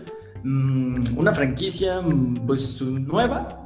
Ya podemos hablar que es una franquicia, sí, ¿verdad? Sí, sí, ya. Sí, ya tiene más de dos partes y bueno, eh, pues em, les hemos hablado igual hasta el cansancio de la productora esta de Jason Blum, Blumhouse, una de las más prolíferas del terror en los últimos años y que mm, tiene muchísimas propiedades intelectuales, obviamente, pero una de las más exitosas, pues así ha sido esta eh, franquicia de Happy Death Day, traducida en nuestro territorio como Feliz Día de tu Muerte, Julio. Feliz Día de tu Muerte, sí. Feliz Día de tu Muerte. Sí, sí, sí, hasta el momento pues ha tenido dos, dos entregas eh, bastante exitosas por parte de la crítica especializada también, lo cual es, es complicado en, en el género del terror. Últimamente no tanto, pero en, en, la década pasada pues sí, era imposible pensar que era una buena película aceptada por la crítica especializada y que al mismo tiempo era exitosa en la taquilla también. Y esto se ha ido transformando en el, en el, a lo largo del tiempo porque el género también ha evolucionado. Pero mm, esta no es una franquicia tipo El Conjuro. No es una, mm, no sé si llamarlo un nuevo género, subgénero del terror, porque como bien lo decías, es, una, es un género slasher que fue popular en los años 80. Estamos hablando de, de Halloween, de Viernes 13, de, de todas, de Freddy, Freddy Krueger, por ejemplo. Y una, a un género que si quieren conocer más a, fondo, pues lo, lo explota y, le hace, em, lo, lo, referencia a la última temporada de American Horror Story, por ejemplo, 1984. Eh, creo que ahí puede, explica muy bien lo que es el género slasher, pero transformada hacia esta estos tintes de sci-fi. Ya nos explicarás tú más al respecto de esto, Alex. Pero bueno, ya tenemos, ya teníamos la confirmación de la tercera entrega de esta franquicia de Blumhouse. Y, pues bueno, ya estamos hablando de que es una franquicia exitosa antes de que saliera, eh, porque obviamente mucha gente lo espera. Se ha hecho de, de, una base de fanáticos a lo largo de, este, de estos pocos años pero los tiene. Ya tiene una base de fanáticos que es lo que muchísimas franquicias emergentes quisieran tener, siquiera la segunda parte, ¿no? Sí, sí, sí.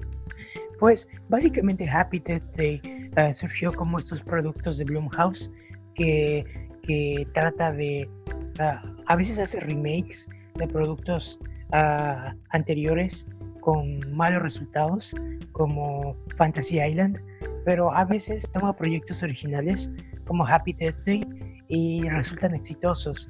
Y e, eso siempre es bueno para, para, para el género, ¿no? Porque siempre impulsa a llegar a nuevos lugares. Sobre todo que Happy Death Day es, como Juanma decía, una, ah, una mezcla, porque es eh, un slasher, slash, ciencia ficción, eh, es como eh, la protagonista tiene, muere varias veces hasta que encuentra a su, a su asesino, por así decirlo. Con de comedia, incluso, comedia de negra. Comedia, de comedia negra. Eh, la primera fue bastante exitosa porque fue un thriller muy bien hecho. La segunda cambió un poquito el tono y se convirtió más en comedia en thriller y abrazó más este lado sci-fi al explorar más la razón del loop en el que ella quedó atrapado. Al final de la dos se dan indicios de eh, esta tecnología de, que ocasiona el loop y las implicaciones que podría tener si el gobierno la usara. Entonces creo que para allá va la tercera parte. Eh, eh, si, seguirá siendo supongo que una película de terror, pero slash, ¿qué? Esa es la pregunta para la tercera parte, ¿no? Como dice Juanma, una franquicia exitosa por la crítica y que recaude dinero, hoy en día, sobre todo en el género del terror, es extraño, ¿no? No es, no es un producto común. Es por eso que Jason Bloom ha estado empujando a que se haga la tercera parte. El, el, de hecho, el director está trabajando en otro proyecto con Blumhouse, pero bueno, ya se anunció que están trabajando al mismo tiempo en la tercera parte. Y estas películas se hacen a veces tan rápido. Por ejemplo, la primera y la segunda salieron creo que un año después de la otra. O sea, fue tan rápido como lo hicieron. Y son, son, son de, de hechura mediana, ¿no? Entonces, eh, en ese sentido, podemos esperar algo interesante eh, próximamente y recordar que Blumhouse también tiene otros proyectos en puerta que también se ven bastante interesantes, sobre todo eh, en Amazon. En Amazon, en octubre, va a estrenar cuatro películas exclusivas para Amazon, de terror también. Entonces hay que, hay que checar eso, porque así como Netflix y su Netflix en Chills, eh, Amazon busca capturar este eh, el público que busca terror en Halloween con estas cuatro películas de, de Blumhouse, así que emoción. Sí, sí, sí, eh, ya, ya para irnos despidiendo de la sección. Julio, ¿tú tuviste la oportunidad de ver alguna de las entregas? ¿Qué me dices? la primera. Solo la primera. Te, pregunto a ti porque sabemos que no eres tan afín al género, pero pues como decimos, es algo muy diferente. como, como experiencia, como consumidor, ¿qué, dices? ¿La, ¿La, pudiste disfrutar? ¿Es, ¿Si es tan diferente a las demás? ¿Es una más del montón? ¿Crees que tengas ya esta categoría de franquicia exitosa? Es franquicia exitosa, no, no, solo por tener tres partes, sino por lo que nos dicen tanto la crítica como su recaudación y eh, medio vi la primera, no la vi tan, tan completamente porque sí, una, una, vez la estaban pasando en la televisión y medio intenté verla, pero dije, no, esto es terror, no voy a terminar de, disfrutarlo. A mí me la pidieron desde el tráiler, eh, la neta. Sí, eh, sí, me acuerdo, me acuerdo del tráiler, ese era bastante bueno, era como el día de la marmota, pero con muertes. sí. Y ahora, por ejemplo, eh, también estoy impulsado a otras cosas, ¿no? Por ejemplo, tenemos Paul Springs, que es este, oh, esta película que salió recientemente y tiene la misma fórmula, solamente que no es tan gráfico de cierta forma con los asesinatos y trata también de hacerlo más comedia, pero llevarlo a la exageración, tratando de, esto, ¿no? De asesinatos, de viajes en el tiempo y demás. Eso me parece que también hay que categorizarlo como cierta, este, pues éxito, ¿no? Que ya otros retomen tu fórmula o que estén haciendo el mismo proyecto, pero ya solamente visto desde otra forma, o es lo que también te hace exitoso de cierta forma. Uy, no, pues sí es cierto. Pero sí, créanla. Sí, es una fórmula que creo que se puede aplicar de muchísimas maneras posibles y que si eh, la tercera parte pues resulta ser un éxito al igual que sus antecesoras, esperemos que la gente no olvide, ya que se estrenaron bastante eh, cercanas en tiempos, eh, quizá esta, este periodo sin estrenos haya hecho que se olvidara un poco. Espero que no le suceda a la franquicia y que cierre con broche de oro para que sigamos viendo, eh, porque es una, una fórmula bastante agradable de, consumir. Siempre nos preguntamos, ¿no? ¿Qué, ¿Qué, hubiera pasado si hubiera hecho algo diferente? Pues esta es una película que explota esta incertidumbre de, de si hubieses eh, hecho las cosas diferente y en el terror y sobre todo con los asesinatos, pues funciona bastante bien. Vamos a ver qué le depara a la franquicia. Sí. Y solamente para aumentar lo de Amazon Prime, también hay que recordar que aquí en México, por ejemplo, este, ya están todas las películas de Halloween incluidas en su catálogo, excepto la del 2017, que es la más reciente. Todas las demás ya se pueden encontrar en la aplicación. ¿Estará Happy Death Day en Amazon Prime? Creo que no. la verdad es que no la Creo que no. Creo que no está en ninguna plataforma todavía, pero sí habría que. Yo también los lo dudo. Pero igual si quieren aventarse algo de terror, eh, también está Halloween para que vayan viendo cómo evolucionó la franquicia, cómo ha tenido sus diferentes reboots y por qué fue tan querido el último, a, diferencia de los demás. eso no es muy difícil saberlo. Pero sí, veanla, son franquicias de culto realmente y ahorita que se acerca octubre, pues bastante recomendable para que lo comentemos todos aquí, ¿eh? así es. Pero bueno, muchachos, vamos a pasar a la siguiente sección de, de este episodio número 21 y volvemos, no se vayan, ahí venimos.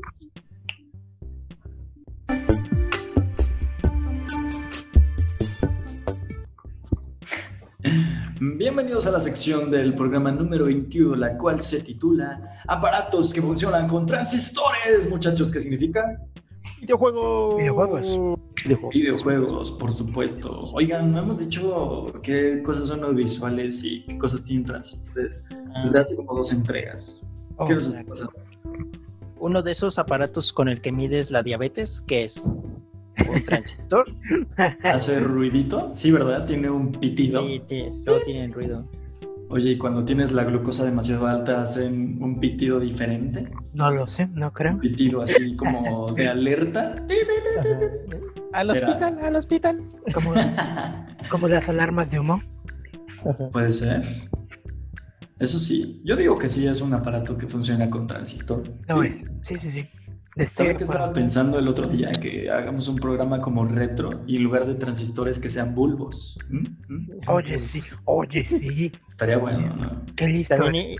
También, iba a decir de las pruebas de embarazo. ¿Han visto los videos donde se hacen correr videojuegos en pruebas de embarazo? Sí, yo he visto ¿En eso. serio? Sí, sí. Guau. ¿Por qué no hacemos un especial de eso? Hay una con Metroid. Alguien cómprese una. Ay, rayos. Pero pero nosotros no podemos procrear. es cierto, pero si tienen alguna compañera o algo así, este, sí, sí se podría. No, sí puedes procrear, lo que tú no puedes es gestar Flash. Oh, es cierto. Ah, claro. Tienes razón. Perdón. Exacto. Eso es muy cierto. Pero sí, pruebas de embarazos, aparatos que funcionan con transistor y además son interactivas. ¿Mm? Sí saben a lo que me refiero. Claro, claro, claro. Pero bueno, muchachos, esta semana pues seguimos teniendo noticias bastante importantes, representativas de lo que deparará la siguiente generación, por supuesto. Eh, a raíz de los anuncios importantes de Xbox la semana anterior, pues era evidente, ¿no? Era cuestión de tiempo de que la competencia o por lo menos sus rivales más asiduos respondieran de alguna manera. Fue así como, bueno, ya lo sabíamos desde la semana anterior de que PlayStation iba a tener la presentación, quiero decirle, final del PlayStation 5. Ah, pues si bien no fue la final, no fue la de lanzamiento como tal, sí fue donde creo que anunciaron las cosas más importantes, que era lo que estaba esperando la gente. Es decir, la fecha de salida y los precios. Ahorita lo vamos a comentar a fondo, pero no solamente fue eso como Xbox, literal la compañía de Redmond, Microsoft, solamente eh, puso por ahí en, una par de imágenes y videos bastante cortos eh, los precios y la fecha de salida.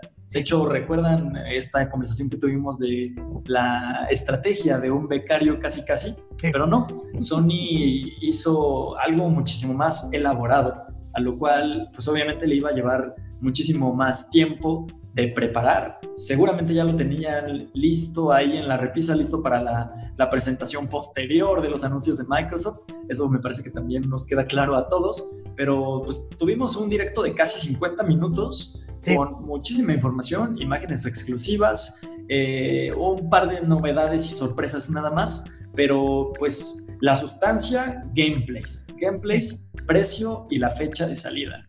Eh, muchachos, ¿lo pudieron ver? Yo sé que sí. ¿Qué me dicen? Bueno, pues eh, creo que la estrategia principal de Sony es, ah, vamos a tener estos juegos que nadie más va a tener. Eh, suscríbete, por favor, compra nuestra consola. pues todo esto surge después de la filtración de Microsoft, ¿no? De hecho, inclusive no sé si tendríamos el precio final del PlayStation si no se hubiera filtrado eh, el precio de Microsoft, ¿no? De hecho, inclusive ah, la, la, organización, y de eso vamos a hablar en un momento, la organización estuvo un poco atropellada en ese sentido y muchos creen que es porque Sony aún no estaba listo para anunciar el precio de su consola. Sin embargo, debido a que Microsoft, Microsoft lo hizo, ellos se vieron forzados a, a meterse rápidamente, ¿no? Eh, Ahora tuvimos el primer vistazo a Final Fantasy XVI, que otra vez, perdón, que otra vez será exclusivo de PlayStation. De lanzamiento, al parecer. Así es.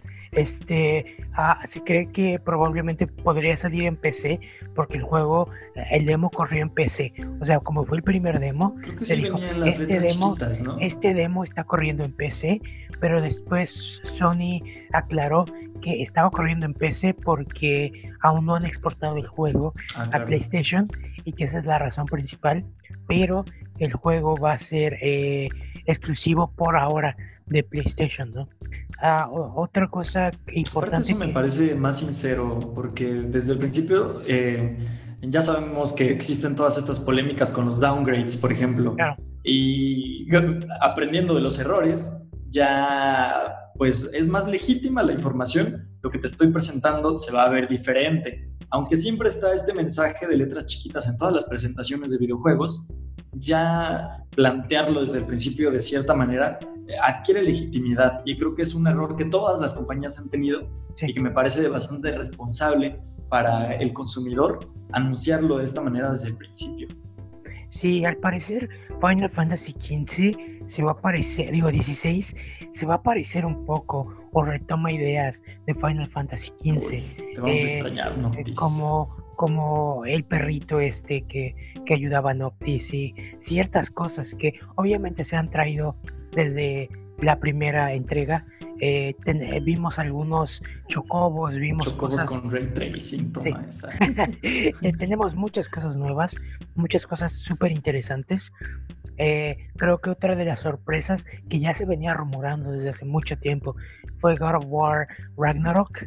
Eh, que, con eso cerraron el directo, fue la sorpresa de hecho. con eso cerraron. Todos sabíamos que iba a pasar, pero bueno.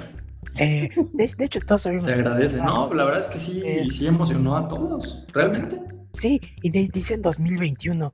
Muchas personas dicen, pero ¿cómo tan rápido? Si el otro God of War salió hace dos años, ¿no? Eh, pero bueno, hay que recordar que hoy en día, eh, sobre todo cuando tienes máquinas eh, más avanzadas y máquinas a las cuales ya no es tan difícil exportarles la versión de PC, porque como, como hemos dicho anteriormente y como Juan me ha dicho, los juegos se hacen en PC se exportan a consolas, pero se hacen en PC. Entonces, cuando ya no es tan difícil exportar todo esto, creo que se vuelve más fácil el desarrollo, ¿no? Eh, estábamos viendo, bueno, después hablamos de eso, de Nintendo, pero, eh, y la gran sorpresa fue, finalmente se, se anunció el precio, que fue 499 eh, para la versión completa, compitiendo totalmente con Xbox, con su versión más completa, Series X, y uh, la versión barata que es 399 que es 100 dólares más cara que... Y le atinamos. Te dije que los pitonizos y que el lector de discos ópticos costaba 100 dólares. Sí, así. Te los dije. Entonces, eh, la versión del Xbox, eh, que es más barato, eh, que está en 299, eh, sigue siendo la mejor opción si solo quieres juegos eh, digitales. Juegos digitales, pero además juegos para la nueva, de nueva generación, no, no, no, exclusivos, ¿no? Si quieres jugar el próximo, ¿cómo se llama? Call of Duty, si quieres jugar, seguir jugando Fortnite, pero ahora en super velocidad con cargas rapidísimas. Si quieres seguir jugando... Eh, Fortnite tuvo un, espacio especial en el directo de PlayStation, de hecho.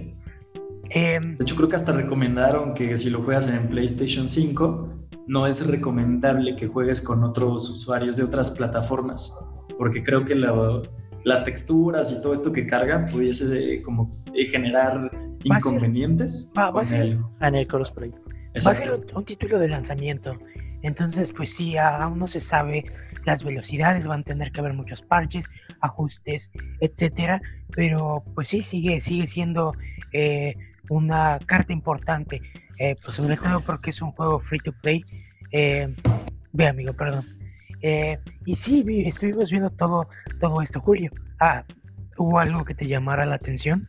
Sí, solamente para continuar en cuanto a sus precios en México, el de la consola normal o para con lector de discos va a tener un precio de 14 mil pesos y la totalmente digital va a costar 11 mil 500 pesos, que en algún momento dentro de la página oficial de Sony aquí en México llegó a aparecer como agotada, porque también aquí hubo un caos en cuanto a eso, porque ya sabes, si en Estados Unidos se, hace moda, aquí en México también, obviamente desde el primer minuto lo iban a buscar.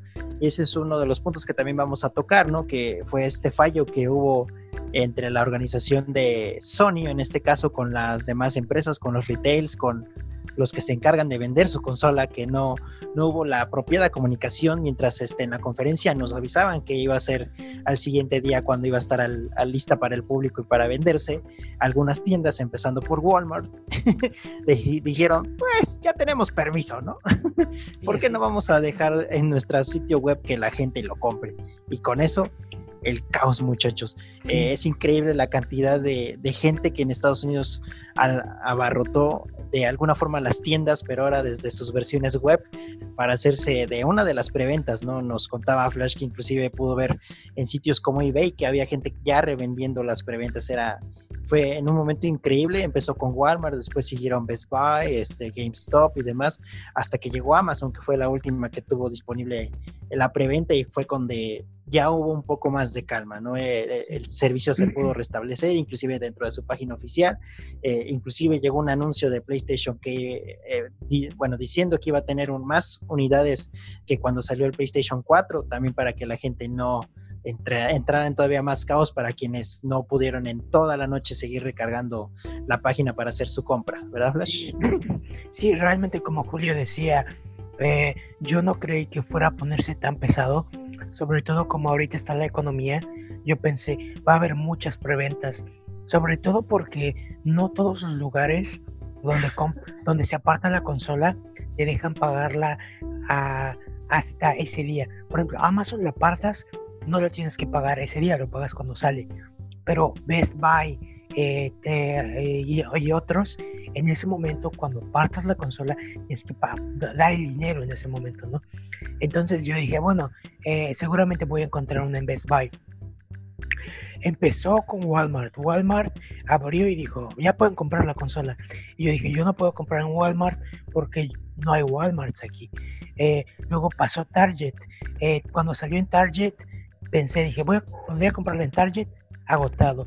Luego chequé, uh, bueno, podría comprarla en GameStop. GameStop crasheaba. Eh, y luego dije, voy a esperar a Best Buy. Cuando Best Buy abra, la compro o la parto. Eh, abre Best Buy y, todo se cae de Best Buy. Se cae la página, se cae la app. Eh, estaban diciendo que era porque ah, muchas personas como que querían comprar de la misma IP, entonces el sitio lo detectó como virus o quizá era un virus. Eh, y entonces Best Buy cerró el sitio y lo empezó a abrir poco a poco. Fue un caos, fue horrendo. Y yo ya me había dado por vencido. Honestamente, eran las 10, 11 de la noche. Y yo le dije a Julio, ¿sabes qué, Julio? Al carajo. Este, no sé cuándo la vaya a comprar. Porque, ¿Por qué? Porque en mi caso yo sé que no voy a ir a una tienda formarme a comprar una consola. Entonces yo dije, eh, por lo que está pasando, por la pandemia y todo, yo dije, bueno, cuando salga, quizá en diciembre, que vuelva a ver, quizá la, la pueda comprar. Sin embargo, un, una persona de estas que es experta en, en los videojuegos, eh, dio un link en el momento en el que salió en Amazon y dijo, está disponible en Amazon. Y yo tuve la suerte de ver el tweet en el momento en el que se subió. Entonces di clic rápido y le, estaba diciendo a mi hermano que me sentía como, como cuando estás corriendo y el escenario se está cayendo atrás de ti y entonces tienes que tratar de llegar. Literalmente llego, pongo este, a preventa, preventa, preventa, este, salgo y justo cuando acabo eh, empiezo a ver los tweets de otras personas, pero a mí no me abre, está crasheando. Y yo, sí, lo logré. Pero, pero fue, fue como, fue uno de esos momentos que, que, dices, wow, lo logré, no puedo creer que lo logré, porque ya me había dado por vencido.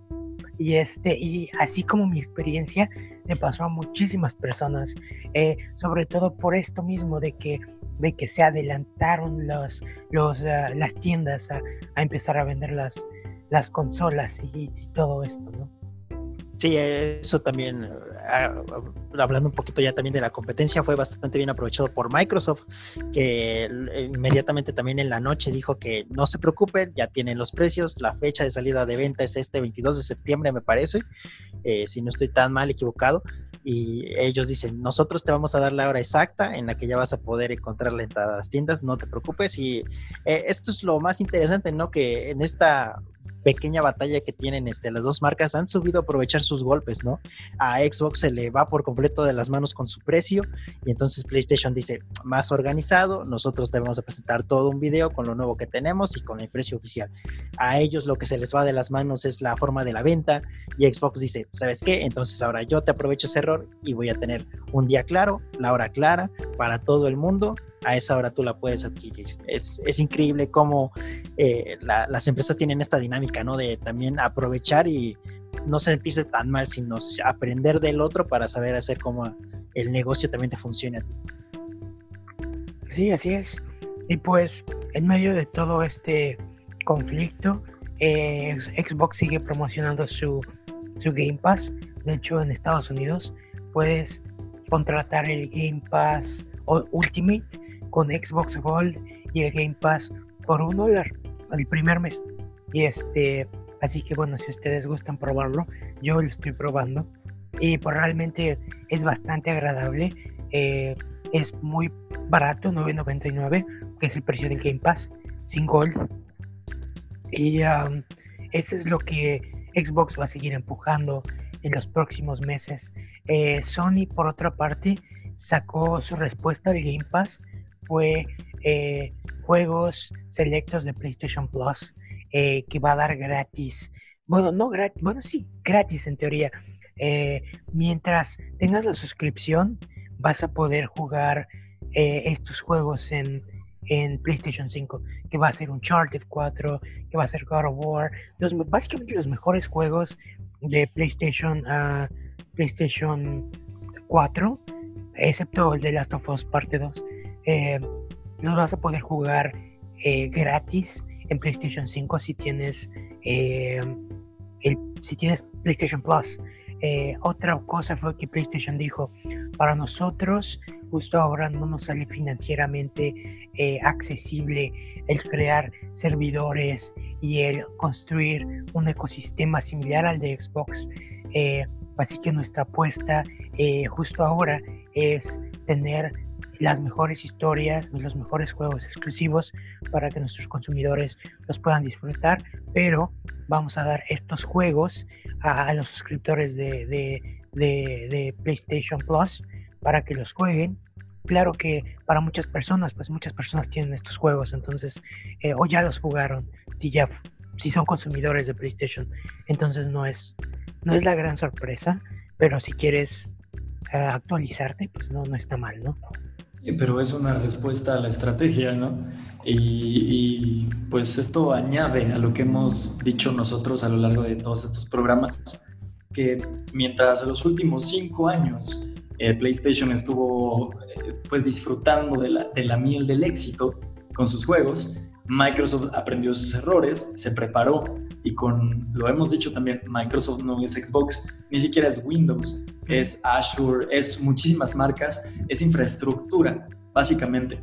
Y con esta infraestructura que ya tienen de tiempo atrás, lo pueden aprovechar para ofrecer pues todo esto, ¿no? Que significa el Game Pass y toda, toda esta serie de servicios que están preparando, xCloud, y las que van a venir y las que faltan por presentar, porque creo que eso es lo que le falta a Xbox para que sea una, una batalla digna de ver. ¿Qué, ¿Qué, es lo que va a traer consigo en el momento del estreno? Porque ahorita vamos a hablar de, de los precios que van a tener en México y de las fechas. Y si Xbox se estrena el 10 de noviembre, PlayStation lo va a hacer el 12 de noviembre. Dos días de diferencia para los cuales las preventas de la primera todavía no se abren. Entonces, ¿qué es lo que, después de este golpe de PlayStation, viene el contragolpe de Microsoft? ¿Qué es lo que van a ofrecerles al público para que decidan de una vez por todas quedarse con una consola o con otra? Porque el precio, por lo menos en nuestro territorio, sí dista bastante y sí es muchísimo más elevado que su competencia.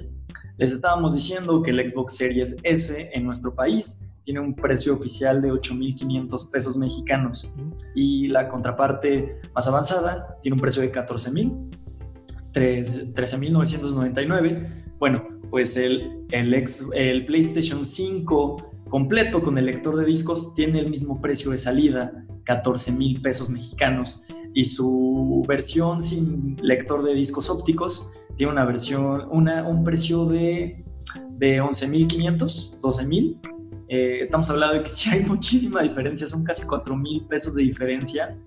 Y esto sin eh, estar claro también, Sony no tiene presencia oficial en Latinoamérica y en México. Esto quiere decir que eh, el tema de las garantías será aplicada y a través de intermediarios. Esto pues te ofrece un, servicio un poquito menos optimizado, al contrario de Microsoft que sí tiene presencia en Latinoamérica.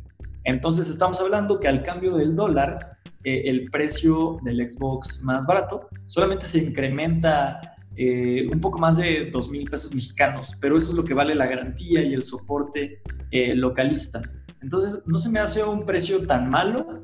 de hecho yo estaba hablando con un colega al respecto de los precios y pues siempre es una opción adquirir eh, una consola en Estados Unidos, por ejemplo. Claro. Eh, con la facilidad que tenemos con, eh, compañeros como Alex, por ejemplo, que pudiesen comprarlo pues al precio que debería ser con impuestos agregados y todo lo que, lo que conlleva eso, por supuesto. Pero esta vez, al cambio del dólar, creo que no dista tanto los precios de Xbox por lo mismo de que tienen presencia oficial en el país. Entonces, pues eh, a esto le está tirando Microsoft, a tener presencia localista en muchísimas naciones importantes, a dar soporte, a, ser bastante eficiente en cuanto a las garantías y a los defectos de fábrica, porque a eso te, expones si es que lo quieres comprar en el extranjero o utilizar alguno de estos servicios de, comprarlo en, Amazon de otros países, por ejemplo, donde eh, los precios son más parecidos a lo que costaría si es que lo compraras al, al precio que están recomendando las compañías. Y pues a esto está apostándole. Eh, tienes estas dos caras de la moneda, como siempre lo hemos dicho. Vamos a ver cómo responde Microsoft en las siguientes semanas. Estamos a casi dos meses de la, o menos de dos meses de la salida de ambas consolas y pues literalmente cuando especulamos tanto de que se iba a ir al 2021, la, siguiente generación está a la vuelta de la esquina, literalmente. Vamos a, eh, ambas empresas nos eh, ofrecen eh, hardware similar, pero experiencias muy diferentes. Y pues obviamente, como decía Alex, y ya para terminar la nota, esta PlayStation Collection me parece pues el, el, la respuesta ante un servicio como lo pudiese ser Game Pass, Obviamente esto se va a ir incrementando a lo largo de, del tiempo. Esta PlayStation Collection va a seguir ascendiendo en títulos y algunos muy recientes como podrían ser Death Stranding o The Last of Us Part 2, pues se puedan agregar y ahí ya va a ser un servicio bastante enriquecedor, bastante atractivo para los nuevos usuarios. Sé que hay muy pocos usuarios de, que no son de PlayStation, porque PlayStation 4 es de las consolas más vendidas de la historia, pero pues para un neófito en, la compañía, en la marca, ¿qué, ¿qué, tan atractivo es esto? Y, Microsoft, pues me parece que sí te ofrecen muchísimos juegos con Game Pass, pero pues también los tienes en PC. Entonces, ¿cuál es la plusvalía de que adquieras la, la, consola con Game Pass si ya tienes una alternativa muchísimo más poderosa y asequible en, a lo mejor no con las mismas especificaciones, pero cualquiera tiene una PC y, puede quizá hacer rendir sus recursos técnicos hasta el punto de hacerlos correr decentemente.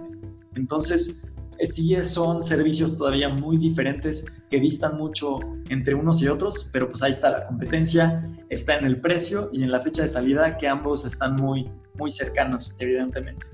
Pero, otro, otro, perdón, otro cambio interesante eh, rápidamente es el precio de los juegos, porque se incrementó 10 dólares, se supone que para los juegos nuevos. Sin embargo, va a haber siempre un rango de precios, porque porque hay compañías que como Insomniac que dicen a veces gastar menos dinero en la producción de sus juegos, ¿no? Por ejemplo, Spider-Man Miles Morales va a salir para PlayStation 4 y para PlayStation 5, pero la versión de PlayStation, pero ambas versiones van a costar solo 50. Y no solo eso, sino que uh, va la versión de PlayStation 5 va a tener mejoras, skins, bla bla bla, pero estás, estás hablando de que es un juego de nueva generación que está saliendo 10 dólares más barato que la versión que otros juegos, ¿no? Y Demon Souls, por otro lado, que es un remake de un juego anterior, va a salir con precio de 70. Entonces, es, es una gran diferencia. Eh, y este rango de precios, supongo que lo vamos a seguir viendo reflejado, eh, dependiendo de cómo considere el estudio que es, cómo considere el estudio, cuánto considera el estudio que vale su producto. Por ejemplo, ya se hablaba anteriormente que The Last of Us 2 es un juego tan grande que bien pudiste, que bien pudiste haber pagado 70 dólares y no te habría, no lo habría, no habría, habría tenido una perfecta justificación por la, por la magnitud del juego. Eh, dos campañas, Sin embargo, eh, eh, hay juegos que quizás no lo ameriten y ya cada estudio va a tener que juzgar por sí mismo cuál, cuál va a ser el precio de sus juegos. Sí, aquí en México todavía no hay nada confirmado, pero lo más probable es que cada uno de los juegos este, rebase los dos mil pesos o sea el, techo principal los dos mil pesos. Hay que recordar que por los impuestos nuevos aplicados a videojuegos y demás que se autorizaron para este año, algunos títulos como The Last of Us en su salida tuvo un precio de 1700 que obligó a muchas cadenas a básicamente a la siguiente semana aplicarle un descuento y dejarlo en 1500 mínimo porque había mucha gente que no lo había podido adquirir porque ya era muy elevado su nuevo precio. Algo chistoso que me pasó es que le compré el nuevo Mario eh, a mi hermanito por su cumpleaños. Eh, eh, y bueno, no, no fue eso. No, fue a mí, me lo compré a mí. Bueno, compré dos.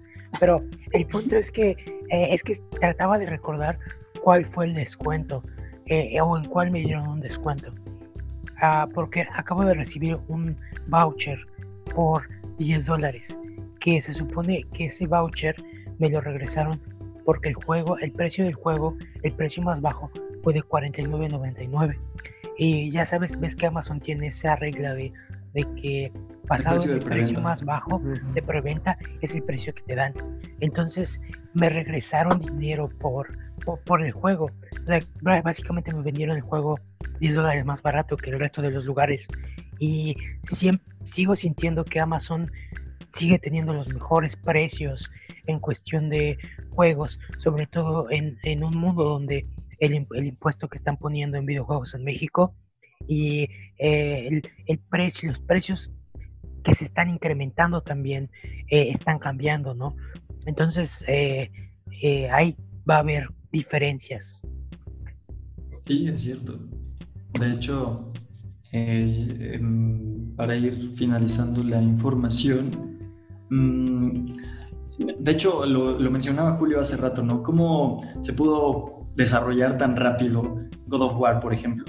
Mm, sabemos que las secuelas regularmente reutilizan eh, reciclan muchísimo material tecnológico, assets, modelos en 3D, texturas. Y ahorita que decías lo de Spider-Man Miles Morales, pues es evidente, ¿no?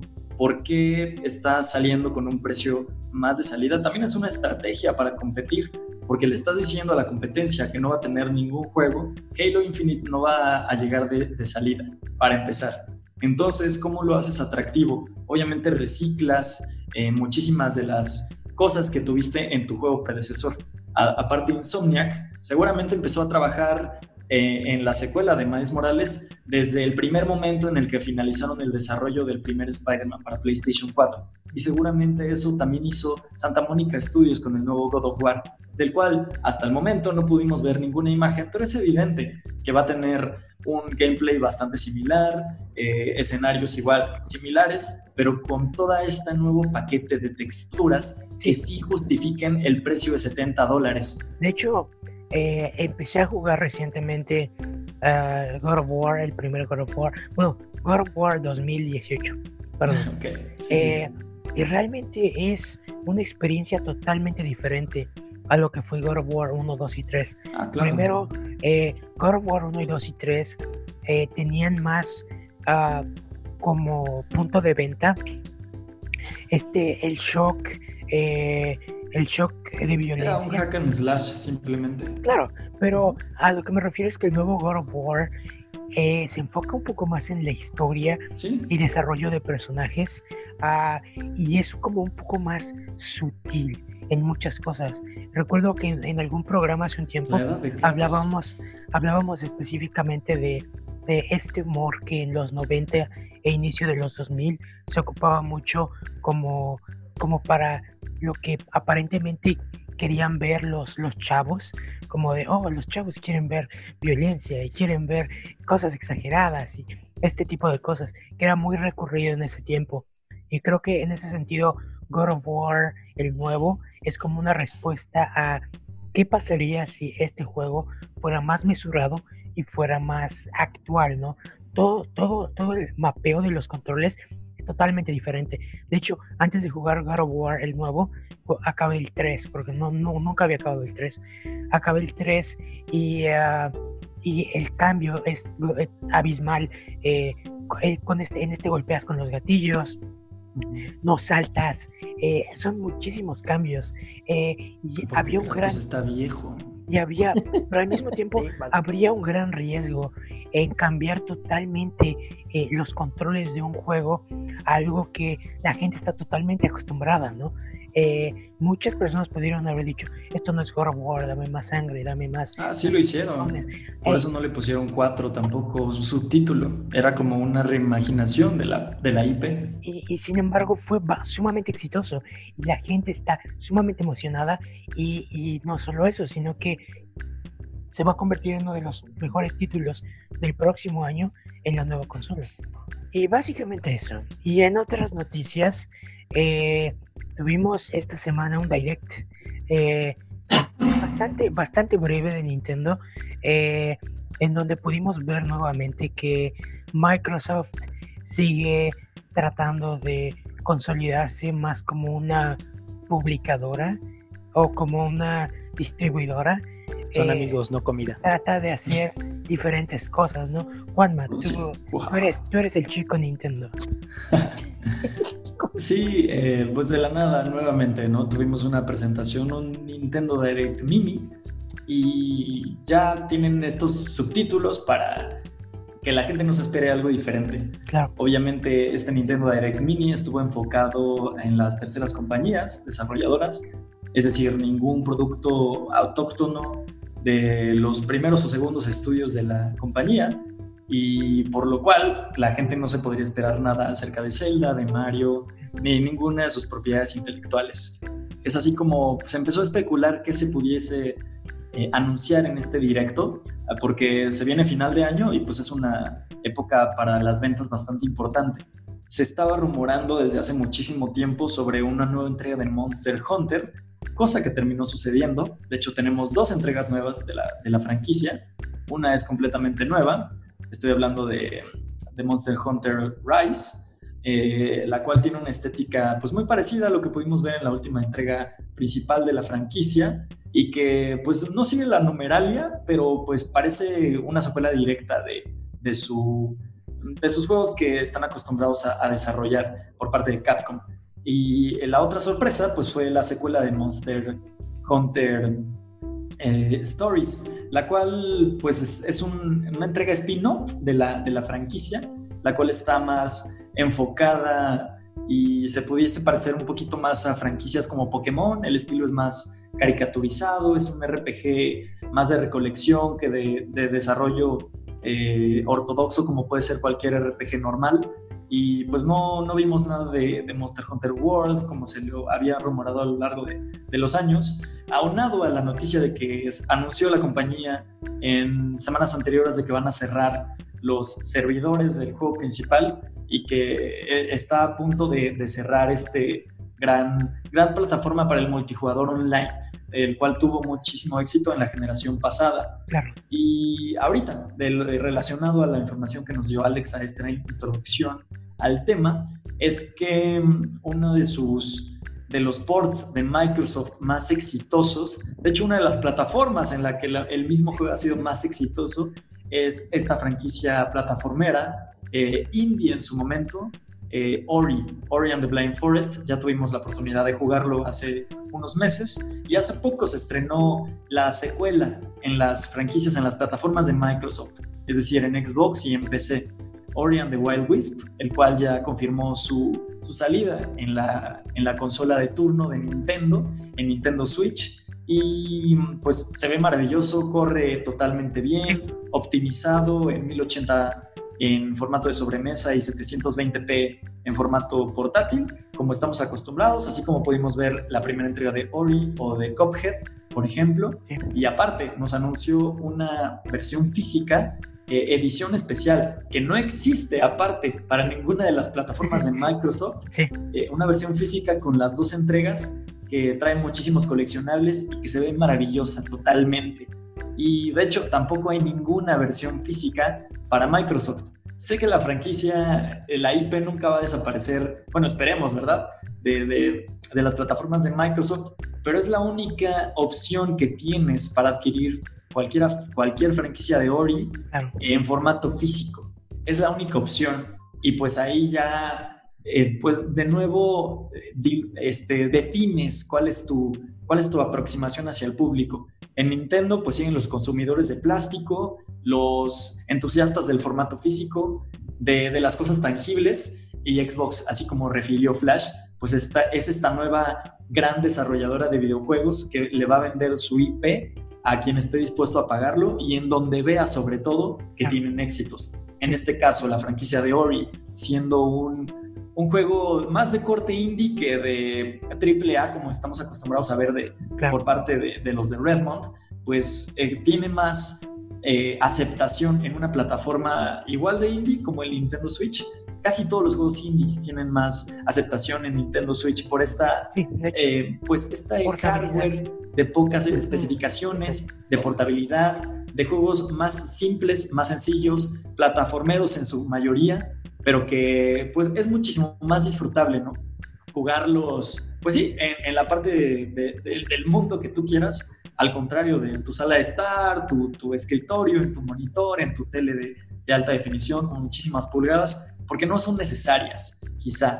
No estoy demeritando las experiencias, pero se requieren menos eh, situaciones tecnológicas para, para, poder disfrutarlas, porque son más directos, más accesibles, van a lo que van, y, pues ahí están, ¿no? Estas dos nuevas incorporaciones, creo que las más importantes del, del Nintendo Direct Mini y en, los cuales sí tuvimos otro, otro tipo de confirmaciones menos importantes. Sí, y eso básicamente es aparatos que funcionan con transistores. Ah, vamos a la siguiente sección, chicas. La última de Arriesgado. Uh, ¿Cómo lo logró? Apostó y ganó. Exacto.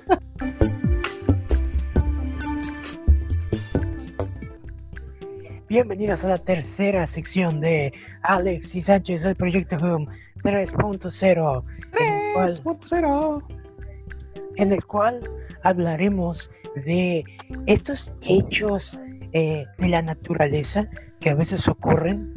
Uh, ustedes saben, a veces hay inundaciones, incendios últimamente, pero uno Vamos de los a hablar de películas de Roland Emmerich. Sí, uno de los más comunes que ocurra es de terremotos.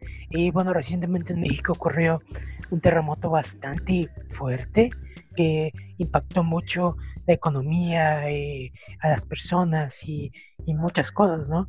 Entonces, de pronto decíamos, ¿de qué hablamos? Ok, terremotos, ¿por qué no? Sí. Ah, así que, Julio, ¿cuál fue el primer terremoto en el que estuviste? El primer terremoto en el que estuve, Santa Madre de Dios, creo que fue en el 99, si no mal recuerdo, el, uno de los primeros sismos grandes que me tocó vivir, eh, por ejemplo, en Puebla por lo menos. En el 93 hubo uno bastante importante, pero estábamos naciendo y así. Muy niños. En el 99, recuerdo, recuerdo que estaba jugando aquí en la casa, jugando con mi pelota, la rebotaba yo en las paredes y como me gustaba mucho el fútbol, y este, inventaba que era portero, ¿no? Entonces rebotaba y ya yo la capturaba. Y en una de esas vi como el, uno de los muebles de mi casa se empezó a acercar demasiado. y dije, ¿cómo chingados? ¿Qué está pasando? eres tú. Ah, y ya llegó mi abuelito para decirme, este, no te preocupes, está temblando. Y entonces, y fue de, eh, no te preocupes, no, no va a pasar nada y ya tan solo para un poco y bajamos, porque yo vivo en un edificio, ¿no? Y bajamos ya a, la, altura de la calle, pero sí, no, no pude razonar rápidamente ahí porque lo que más me sorprendió es la forma en que se movían las cosas, no, no, no, no vi el peligro o de que algo más pudiera pasar, ¿no? Eso lo vas entendiendo más adelante y conforme ves qué es lo, lo, que puede pasar con un desastre natural, ¿no? Pero eso sí, esa imagen fue la primera que se me viene cada vez que pienso en un temblor, el, el simplemente hecho de ver cómo la, cosa se movía por sí sola, ¿no? De qué, qué diablos está pasando, como, como algo tan grande que he visto a mi familia luchar por mover, se está moviendo así tan automático, ¿no? Sí. Si esa sensación de medio se, te queda. ¿Cuál, ¿cuál fue tu primer terremoto? Creo que, creo que fue el mismo también, el del 99. No recuerdo si fue ese o en años posteriores, pero pues por la edad, eh, sí es el primero que recuerdo haber vivido como tal. Y me parece que yo estaba en la escuela, en la escuela primaria, y, lo recuerdo más o menos eh, bien porque mm, no sé si estábamos en clase, estábamos a la hora del, recreo, no, lo recuerdo bien, porque creo que yo estaba como en primero de primaria, no sé. Y lo, de lo que sí me acuerdo es que de repente a todos nos, nos sacaron de, las aulas y pues yo no había experimentado antes eh, ningún simulacro. Entonces literal era como mi, primera vez o la primera vez que, tengo nociones o recuerdos sobre ello. Y, y, de repente pues a mí me parecía como un poquito fascinante. No, no recuerdo así tangiblemente ver las cosas moverse, pero sí recuerdo lo que pasó después, porque pues a todos nos pusieron en el patio y afortunadamente yo, iba a una primaria que estaba bastante cerca de, mi casa, donde vivía en ese momento, y recuerdo a mi madre llegar y pasar por nosotros. Estaba en la misma escuela que mi hermano, con muchos años de diferencia, por supuesto, pero sí recuerdo habernos retirado pues del establecimiento de la escuela, llegar a la casa y de repente pues ver a lo que sucede eh, cuando, cuando pasa algo como esto, pues que es que más o menos separa el, mundo, la ciudad como una, un par de horas. Entonces, pues es verlos a todos afuera de sus casas, en la colonia donde yo solía vivir con mis padres, pues había más gente mayor que, que gente joven. Entonces, ver a, a, todas las, todos los habitantes de las casas fuera de ellas era como eh, insólito para mí, nunca me había sucedido. Y, recuerdo que a mí de niño siempre me gustaron las zonas arqueológicas. Entonces yo recuerdo que acabamos de ir eh, unas semanas, meses antes, a Cholula, a Cholula, Puebla. Ahí tenemos una zona arqueológica. de abajo? Uf. Ándale, pero, pero ese, ese pasaje estuvo cerrado años, años, años. Y yo conocí a Teotihuacán por una visita de la escuela. Entonces a mí me, me fascinaba visitar las zonas arqueológicas que cualquier otra cosa. Y, recuerdo que cuando me enteré de que había una zona de estas en Puebla, eh, pues yo no lo podía creer, ¿no? Y estuve eh, con ese deseo de asistir muchísimas veces y estuvo cerrado muchísimo tiempo porque estuvo bastante dañado por el terremoto del 99. Entonces yo no conocía esas zonas, o por lo menos el pasaje debajo de la pirámide, hasta muchísimos años después. Entonces yo por eso recuerdo este, este suceso, eh, este terremoto con, con bastante afinidad porque, porque me, no me permitió conocer como algo que yo quería eh, conocer, que tenía muchas ganas. Entonces, por eso lo recuerdo bastante bien. Pero definitivamente el que recordamos pues con más eh, presencia y ya con más madurez, pues obviamente sí es el 2017. ¿Tú, Alex, que vivías en esos tiempos en Tlaxcala todavía? En, eh, el de 99, ¿cuál fue tu, el primero que recuerdas? Honestamente, eh, los terremotos para mí siempre fueron como, como algo ajeno, porque por alguna razón yo siempre, bueno, yo crecí eh, en, en San Pedro, en Tlaxcala, ¿no? Entonces es eh, un, como un cerro, una especie de cerro. Sí, la montaña te protege. exacto. Eh, el punto es que por alguna razón los temblores casi nunca se sentían ahí. O sea, temblaba sí, pero realmente nunca había como tal tanto movimiento. O sea, sí que sabías que las cosas se movían un poquito, pero no pasaba de ahí, ¿no? creo que ah, siempre voy a recordar que el temblor, que cuando la vez que vi un temblor más grave, espera, acabo de, recordar algo.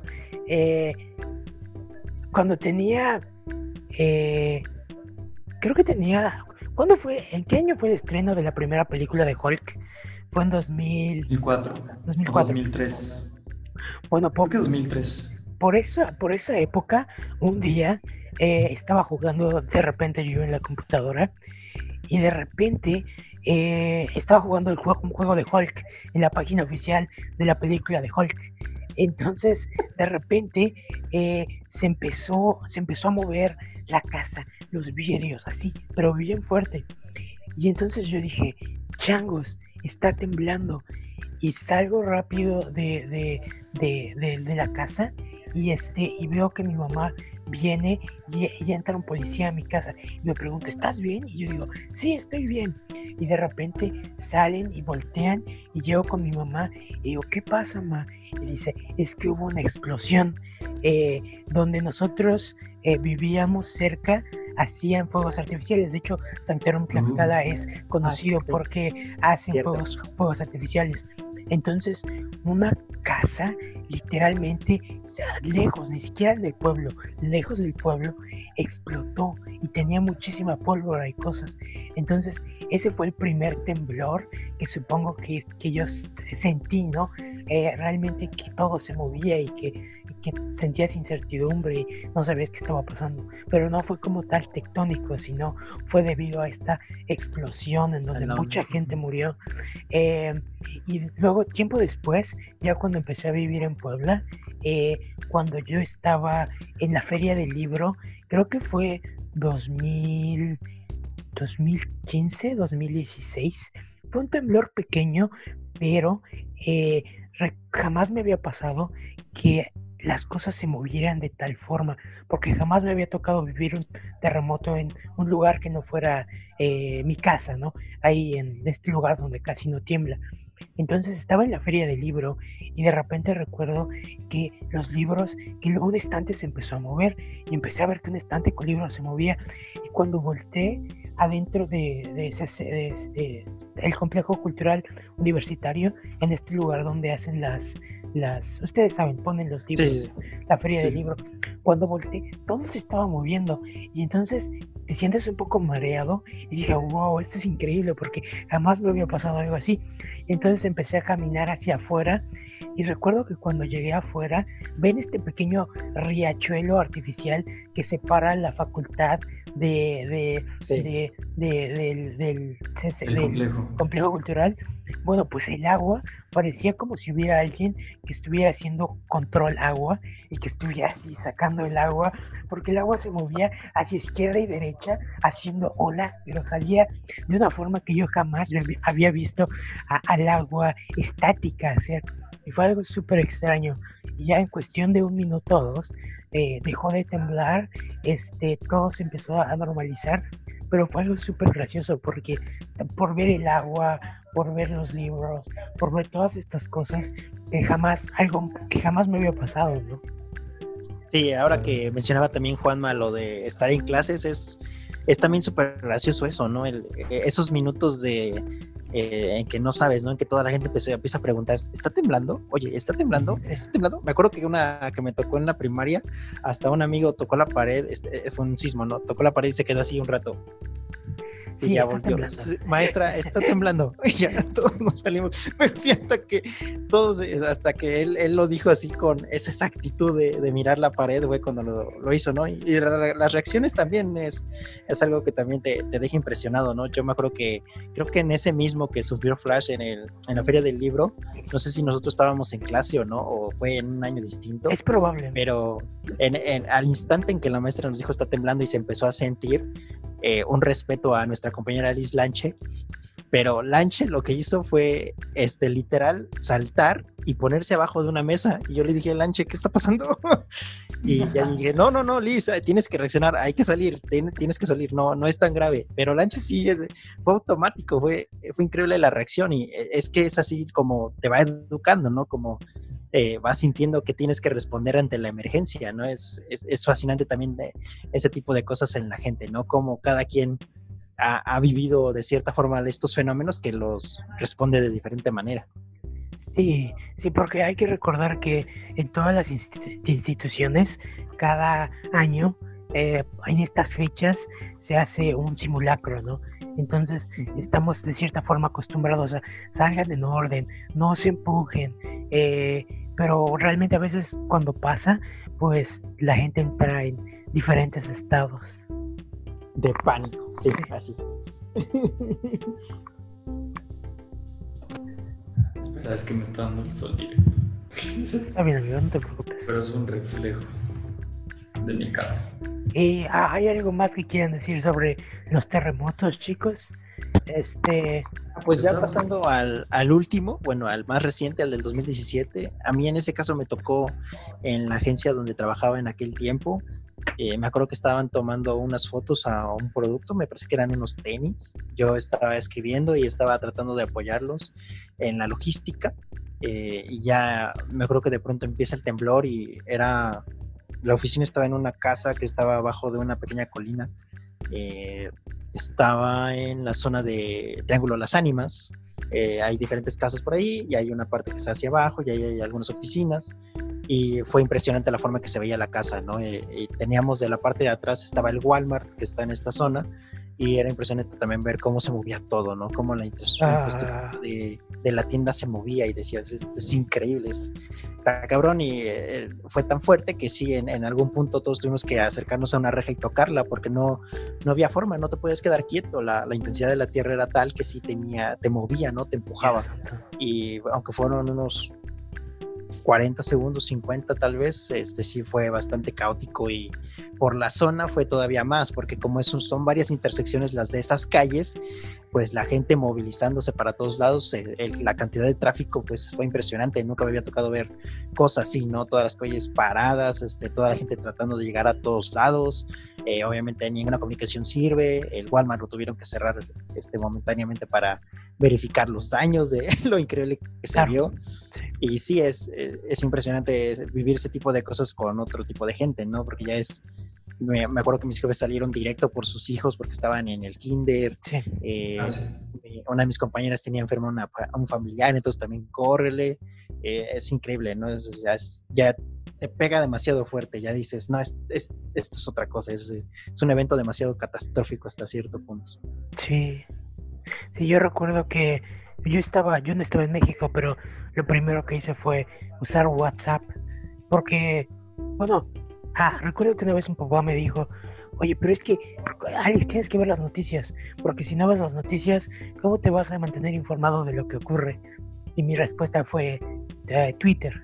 Eh, entonces estaba en Twitter cuando vi que había, había ocurrido un temblor y lo primero que hice fue mandarle mensajes a mis amigos, ¿estás bien? ¿Estás bien? ¿Estás bien? Y todos me contestaron, de hecho, eh, creo que el que más se tardó un poquito en contestar fue Juanma, pero por lo mismo de que Juanma a veces tarda un poco en contestar. Entonces es lógico. Porque es costumbre. seguramente está bien. Este, y ya, o sea, al rato ya Juanma me dijo, ah, estoy bien. Y ya todas las personas, aunque cuentan los fulanitos, fulanitos, todas están bien. Perfecto, todos están bien. Pero y ya fue como romper la, la noticia a, a, mi abuelita. Abuelita, este, tembló en México, no se preocupe, ya cheque todos están bien pero este sí es eh, porque inclusive eh, en los medios a veces tardan un poco en decir oh tembló eh, pero creo que las redes nos mantienen conectados más rápido. Entonces es como tembló ok ya todos saben. De hecho ahorita que contaba Julio lo de que sus jefes fueron por sus por sus hijos creo que se parece un poquito a lo que yo viví. No sé por qué ese día yo estaba en en Ceú, cerca de Ceú, cerca de mi casa, ahí. Um, y, lo primero que yo hice fue ir por mi primo, porque estaba ahí este, cerca de, de, de, donde él estudiaba también. Sí. Y entonces lo primero que hice fue llegar. O sea, de hecho, no sé cómo me comuniqué con mi mamá o con mis tíos, pero le dije, yo voy por el niño. entonces, porque estaba cerca. Sí. Entonces fui caminando y todo porque no había transporte. De hecho, creo que era mala idea salir en, vehículo en esos momentos. Sí. Porque el tráfico se hizo terrible, eh, había congestionamientos por casi todas partes. De hecho, prohibieron la entrada al centro histórico porque ahí sí hubo daños bastante importantes. Claro. Entonces, eh, pues yo fui a pie, literalmente, sí fui corriendo como un histérico. Sí. Y a una escuela privada entonces tenían cerrado eh, el Instituto Oriente, por ejemplo, eh, que ocupa literal una manzana completa, como dos o tres. Entonces hay entradas por todos los lados de todas sus calles. Y nosotros llegamos a, bueno, yo llegué a una, pues donde estaba la primaria, y literal había como, no les miento, como 200 personas afuera de la escuela, entre padres, hermanos, eh, personas que se ve que se acababan de despertar porque fue un poco temprano, fue como a las 12, a, las 12 del día, 11, ¿no? Más o menos. Y, y sí, todos, pues en una actitud un poquito, eh, pues sí, nefasta, porque no los dejaban pasar a la escuela. Y obviamente cada instituto tiene sus protocolos, pero ahí nos daban la justificación de que hasta que no contaran a todos los alumnos, hasta que no verificaran todas las instalaciones, no se iba a ir uno solo porque tenían que referir los que habían entrado ese día con los que estaban ahí actualmente para verificar si había alguien extraviado o por algo, algo por el estilo. Entonces, pues en ese momento los padres de familia evidentemente no lo entendían así, lo entendían como de, no me estás dejando ver a mis hijos, no sé qué. Y yo, yo lo vi un poco más, este, pues, yo, entendí la, estrategia que estaban aplicando, me pareció responsable, de hecho. Creo que fue la, mejor acción que, que pudieron haber tomado. Y, y, sí, yo como, igual, repito, vivía muy cerca de ahí. Me regresé a mi casa, verifiqué cómo estaban mis padres. De hecho, mi, mi padre siempre sale de la ciudad y por alguna razón ese día estaba ahí en la casa con mi madre, entonces, eh, pero por ejemplo, sí, mi tío sí trabajaba en el centro histórico en esos momentos. Chango, sí. Entonces, sí, era como bastante delicado. Y por ejemplo, yo la oficina que, donde trabajaba ahí, eh, estaba en la facultad donde estudiamos nosotros, y ahí eh, en el tercer piso ven que casi todo es de vidrio, entonces era bastante delicado. Ah, y de hecho yo estaba en Ciudad Universitaria o algo así porque estaba yendo a, la, a una de las subdirecciones de la DAE y estaba en el edificio de cristal. Yo no estaba ahí, pero recuerdo que sí, ese edificio estuvo cerrado como bastantes meses. Entonces, todos estos edificios con materiales pues extraños que en teoría están diseñados para que no tengan daños, los tuvieron aún así por la magnitud del movimiento telúrico, literal, porque fue bastante fuerte. Y y bueno, yo lo primero que hice fue comunicarme con mis colegas de Ciudad de México a ver cómo se encontraban. Porque, oh, pues, claro, sí. Porque fue bastante, bueno, pues es una ciudad con cimientos eh, maleables. Entonces, así como no le puede pasar nada, puede pasarle todo. Y, y, yo en esos momentos estuve como, como un mes sin ir. Yo, yo iba por cuestiones de trabajo y estaba tomando unos cursos. Y, y, y, no fui como en un mes porque pues pararon literalmente todo.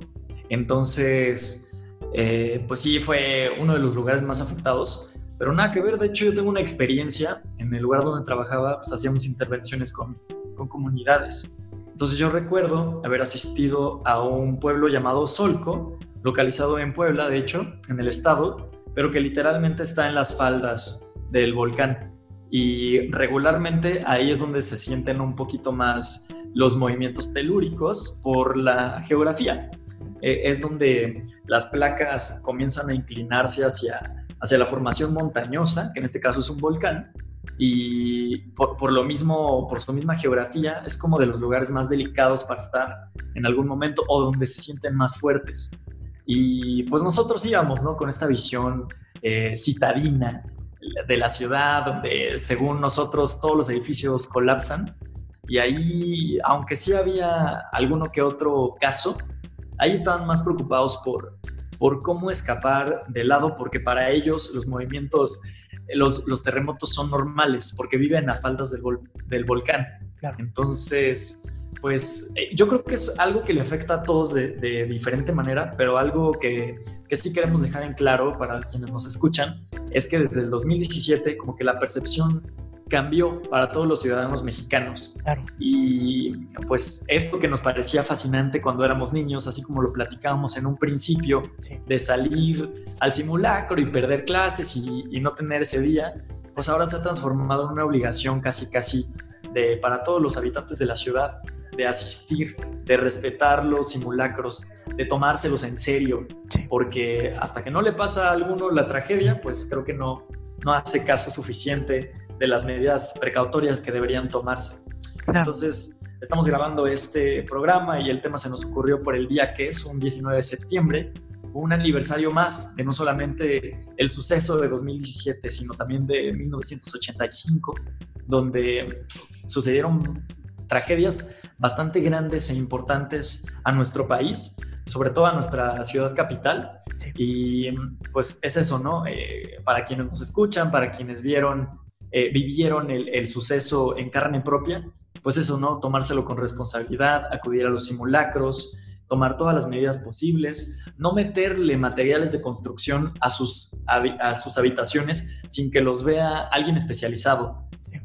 Porque en Ciudad de México, los edificios que más salieron afectados al respecto fue porque hacían autoconstrucciones. En México no estamos acostumbrados a acudir a un ingeniero para ampliar la casa. Casi todos son autoconstrucciones y eso no, no digo que estén mal hechas, pero imposibilita el estudio de los materiales. Quizá tú le metes vigas más pesadas de las vigas con las que está construida tu casa y esas son las que más se mueven porque son nuevas estructuras. Y como son más pesadas, ambas masas eh, compiten por la resistencia del, edificio, de la edificación, y esto hace muchas veces que lo de arriba colapse con lo de abajo.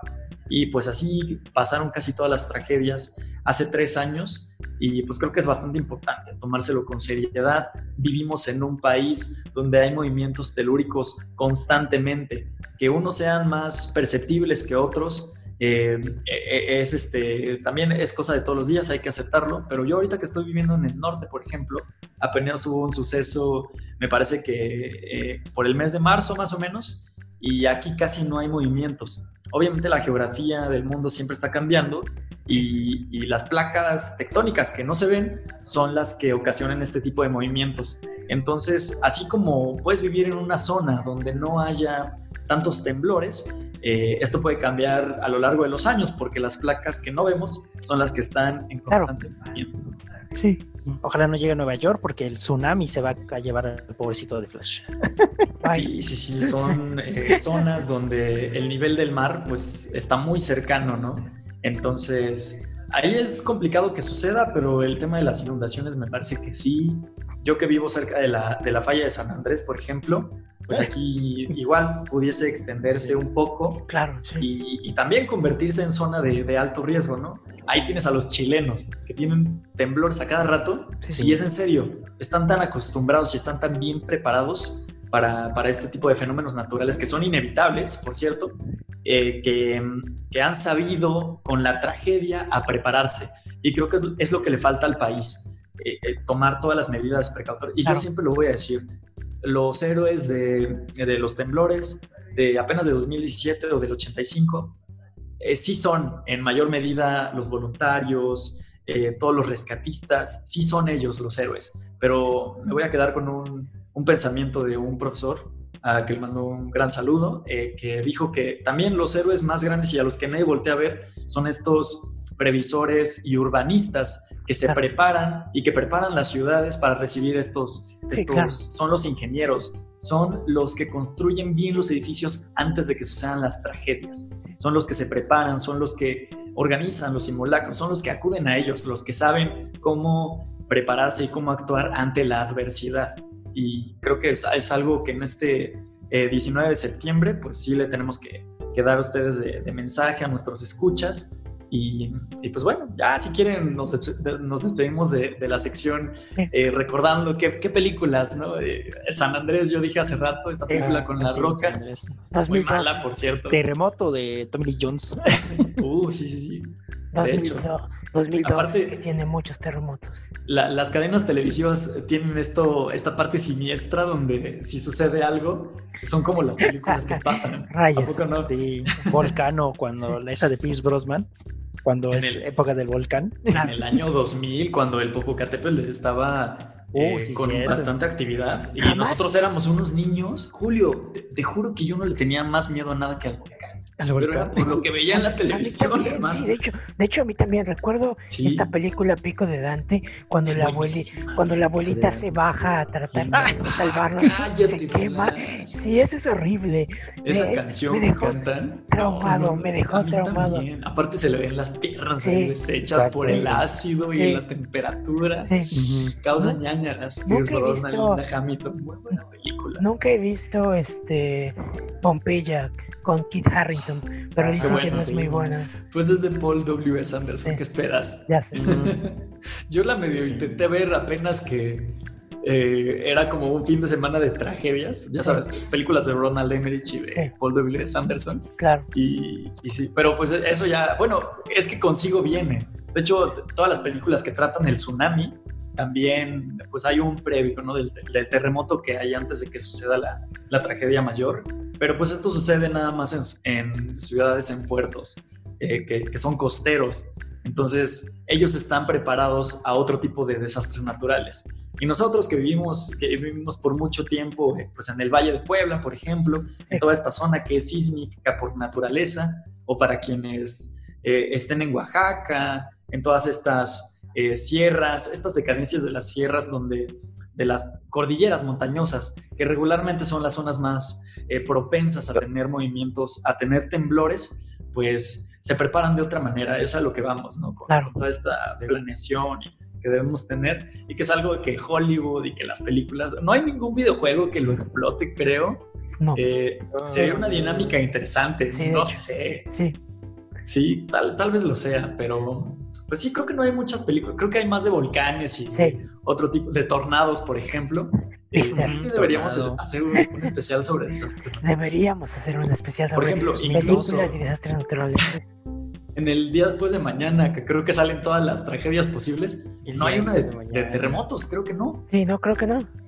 Sí, no. Hay que checar. Estaría bueno. Así es hay que ser 2012 no de hecho, de Ronald de hecho hay una película hay una película de uh, Jorge Michael uh, Grau uh, no recuerdo creo que se llama así eh, mexicana que se llama eh, como el terremoto que es muy buena. Eh, ocurre curiosamente en un edificio de gobierno y al final resulta que el temblor el edificio se cayó porque construyeron desviaron los fondos de la construcción y construyeron con materiales baratos y por eso el edificio se cayó. Y el protagonista crítica social ¿eh? está muy bueno. pasa. sí de hecho es muy buena de hecho si quieren buscarla el director es Jorge Michael Grau ah, creo que así se llama y eh, es está Jorge por ahí. Michael Grau. Creo que, sí. En fin pero bueno creo que así acaba nuestra tercera sección buena, explicativa y larga tercera sección. Próximamente nuestra sección con películas sobre desastres naturales. Y... Ronald Emmerich, vamos por ti. Muchas gracias. Nos vemos películas japonesas que siempre se destruye todo. También, hay, muchas, también hay, muchas de Hay una película japonesa que se llama 5 segundos por minuto o algo así, que tiene algo que ver, creo. Mi hermano me dijo. Así que pues, todas las de Godzilla donde salta y tiembla, ¿te Sí.